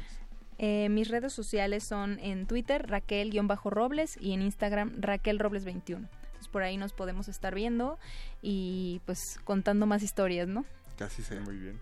Raquel, muchas gracias por venir esta noche. No, muchas gracias a ustedes y a los radioescuchas por escucharnos y por aguantarnos la plática. Uy, que ojalá vean este todos los proyectos y nos digan qué opinaron. Sí, sí, sí, sobre todo ahorita que ya el César está a la vuelta de la esquina y que les digo, se van a llevar esta historia de, de posibilidad de caerse, pero de posibilidad de levantarse, que al país le hace falta muchísimo, ¿no? Eso. Pues nosotros nos vamos a despedir, Jorge, muchas gracias. Gracias, Rafa, buenas noches. Recuerden que estuvo Betoques en la producción, el Voice en los teléfonos, Mauricio Orduña también en la producción, Don Agus en los controles, mi nombre es Rafael Paz y nos escuchamos el próximo martes a las 9 de la noche para hablar de cine. Los vamos a dejar con un poco de música y con resistencia modulada que termina a las 11. Así que hasta luego. Y ah, vamos a escuchar nosotros Book of War de MF Doom. Así que hasta luego y nos escuchamos el próximo martes.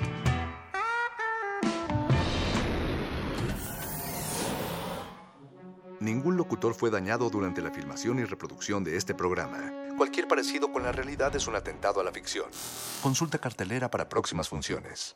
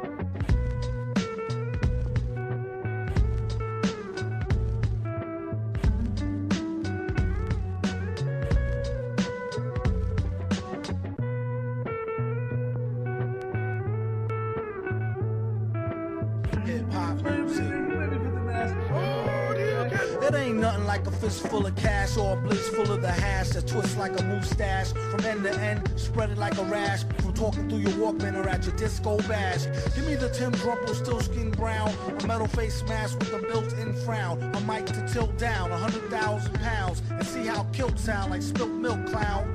Cocoa butter on a very ashy day, fam. Ray Bans out on the islands of Cayman. Or I break it down for the layman. Band-Aid Soleil for the Central Pay. Tan, a can of old gold, too cold to hold, slow your roll. Keep on moving like soul to soul, hold the dough. Like fool stole pity for trying to go up against City Hall Titty Ball. The black mic is like a red violin. Okay, everybody back to the lab, try again. Rap game like Leviathan, leave bad takes, killing my high like niacin. Stop kidding, middlemen need riddling. Hit me with the full tin of gin and I'm a kid again. Keep the bong lighting straight through the songwriting. The supervillain, aka the thong biting, is inviting all to the reciting that's dope and raw. Hoping all y'all come in peace and it's open bar. Tear the roof off this bumble rise cloud by the end of the night. Spaz like shot spot. I spilt a shot, made the pen lines runny. Ill plot to ten times Ben Stein money. Funny. How he ripped the scripts with a straight face, with more rhymes than his lines in your database. Placing rappers in endangerment who's reckless with this food for thought, sorta like breakfast. You can mark it off as wreck on the checklist. Wear gold fronts, can't afford no necklace. Should that 10 go to help build them daycares? Somebody say yeah, pay your fears. Give the herbalizers their shares, and y'all can pay doom and beers. I came to the shores of America, the sky that's a pillar, the alpha and omega, the home of the beggars, the black settlers who've been beaten, lynched, robbed, and stoned, and called upon the earth for service because they couldn't maintain it home. This dates back to 1555 when they captured the first tribe of men and piled them in a pen 50 feet high. It took them all on the 9,000 mile ride. And landed on the shore of a place they never seen before. We read about this inside the ancient books of war. Bondage and stainless steel, stripped of their language, still survive the anguish of slavery, but still remain nameless. Separated to portions, a chick by John Hardy Hawkins, and sold on the auction, tore birth control and abortion. Rulers of the first part became slaves of the worst part. The devil's curse God and reverse God. It turned God to dog and made people search hard. No relief came to the prophet, or W.D. Farad. Taught trauma, dropped our mamas off in Bahamas and Barbados, Tobagos, separated us from slave boats, made our own brothers hate us, from Virgin Isle to Jamaica, Trinidad, Honduras, Haiti, Grenada, Bermuda to Cayman, mental enslavement.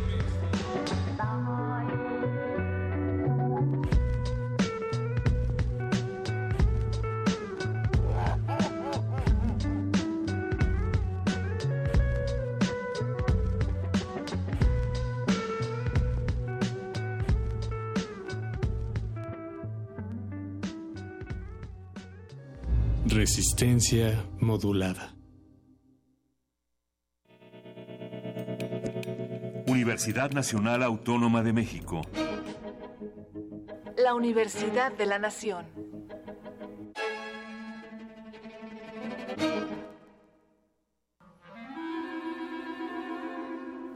Testimonio de oídas. Música nueva en voz de sus creadores.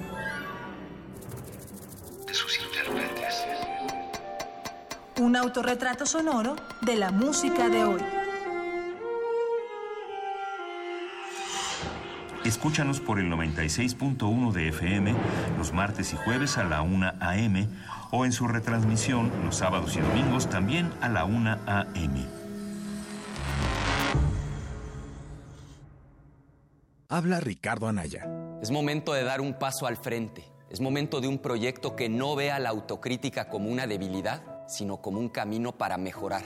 En este frente no vamos a defender lo indefendible y no vamos a permitir que en México siga gobernando la corrupción. En este frente estamos quienes queremos un cambio profundo. Es momento de hacer lo correcto. Es por México. Ricardo Anaya, precandidato a presidente de México. PAN, el cambio inteligente. Mensaje dirigido a militantes del PAN.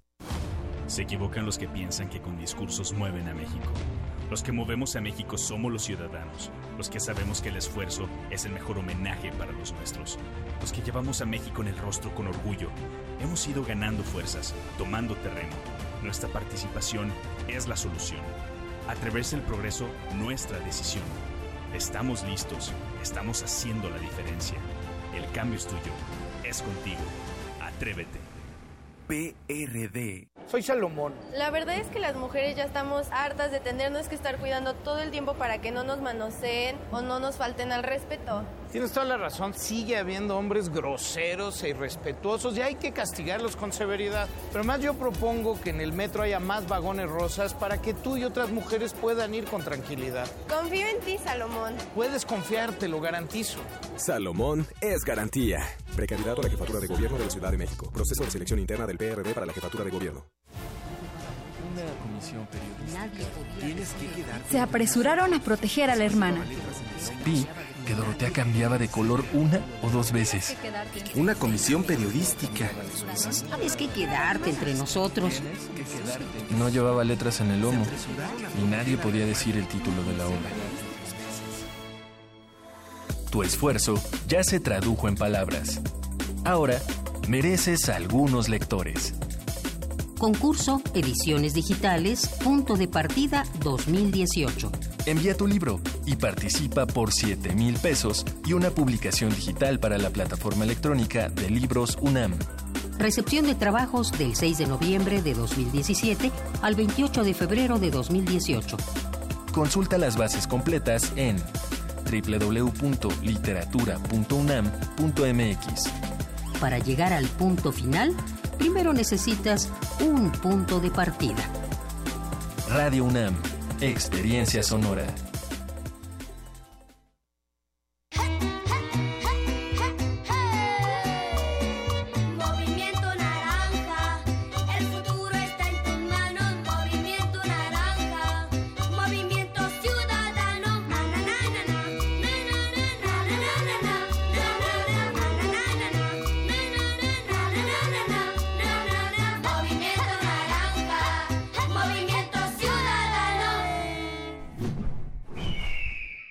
Movimiento Ciudadano. En 20 años los servicios han empeorado. Antes la seguridad nunca fue un problema. El gobierno no le ha invertido al transporte público. En los últimos seis meses, cuatro asaltos al puesto. Se os ve cómo están las calles.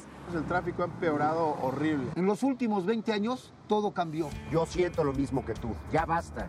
Es hora de que esta ciudad grande se convierta en una gran ciudad. Soy Miquel Arriola y si ustedes quieren, yo puedo. Si nosotros queremos, Miquel puede. Mensaje dirigido a los integrantes de la Convención de Delegados del PRI. Durante años hemos trabajado en proteger el medio ambiente y lograr nuestras propuestas. Entendimos que protegiendo solo el medio ambiente, la otra mitad, la de tus necesidades básicas como tu economía y seguridad, requieren de mayor atención y mejores resultados. Soy José Antonio Amid, precandidato del Partido Verde a la presidencia. Soy un ciudadano sin militancia política y un servidor público con experiencia. Militantes verdes, apóyenme la votación interna y cuidemos juntos el ambiente entero de nuestro país. Partido Verde, dirigido a los tres tipos de afiliados del Partido Verde Ecologista de México e integrantes de su Consejo Político Nacional. Toma tu mochila de viaje y tu radio. Aquí está tu boleto a la expedición por la música del mundo. Mundofonías. Un recorrido por los ritmos de todo el planeta con la guía de Juan Antonio Vázquez y Araceli Zigane. Sábado 6 de la tarde por el 96.1 de FM. Radio UNAM.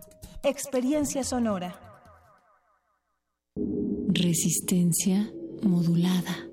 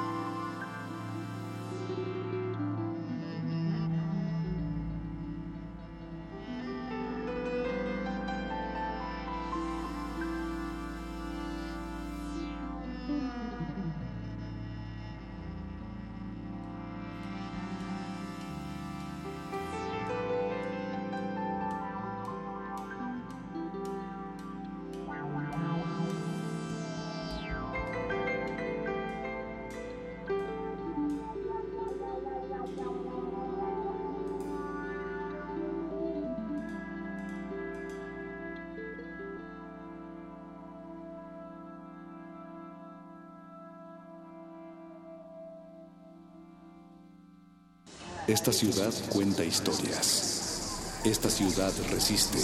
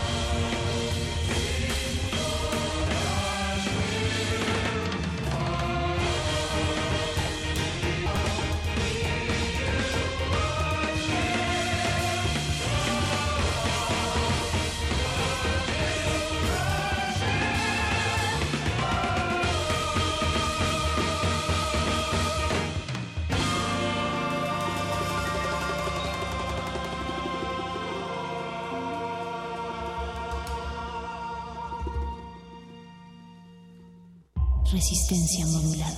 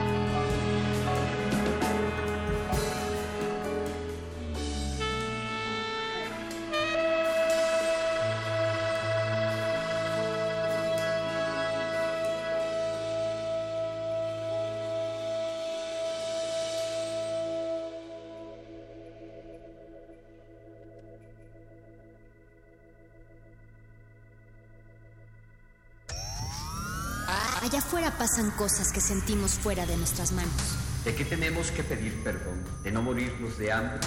Creemos que solo pertenecen a los políticos. Hemos sido tolerantes hasta exceso de ya.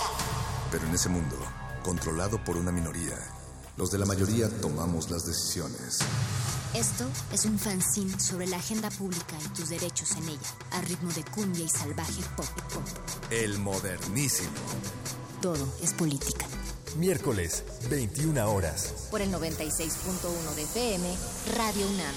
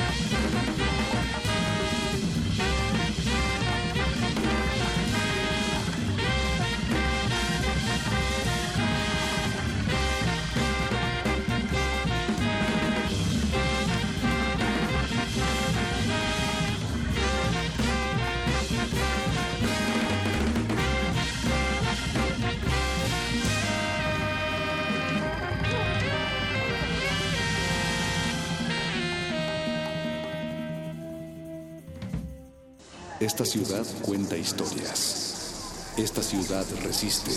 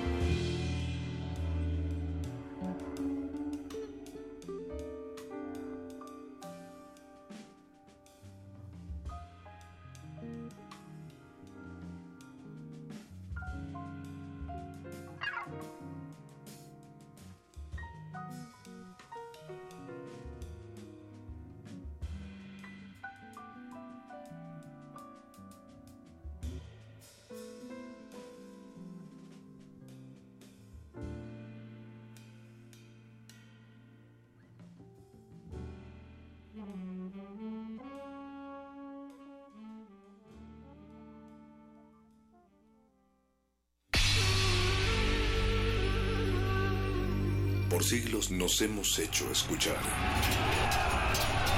Nacimos como parte de esa inmensa mayoría. Hablar, Escuchar. debatir, proponer, cuestionar. Está en nuestra naturaleza. Seamos instrumentos de conciencia de nuestro pueblo. Usamos el sonido porque atraviesa obstáculos. Muros, fronteras. Nosotros somos la resistencia.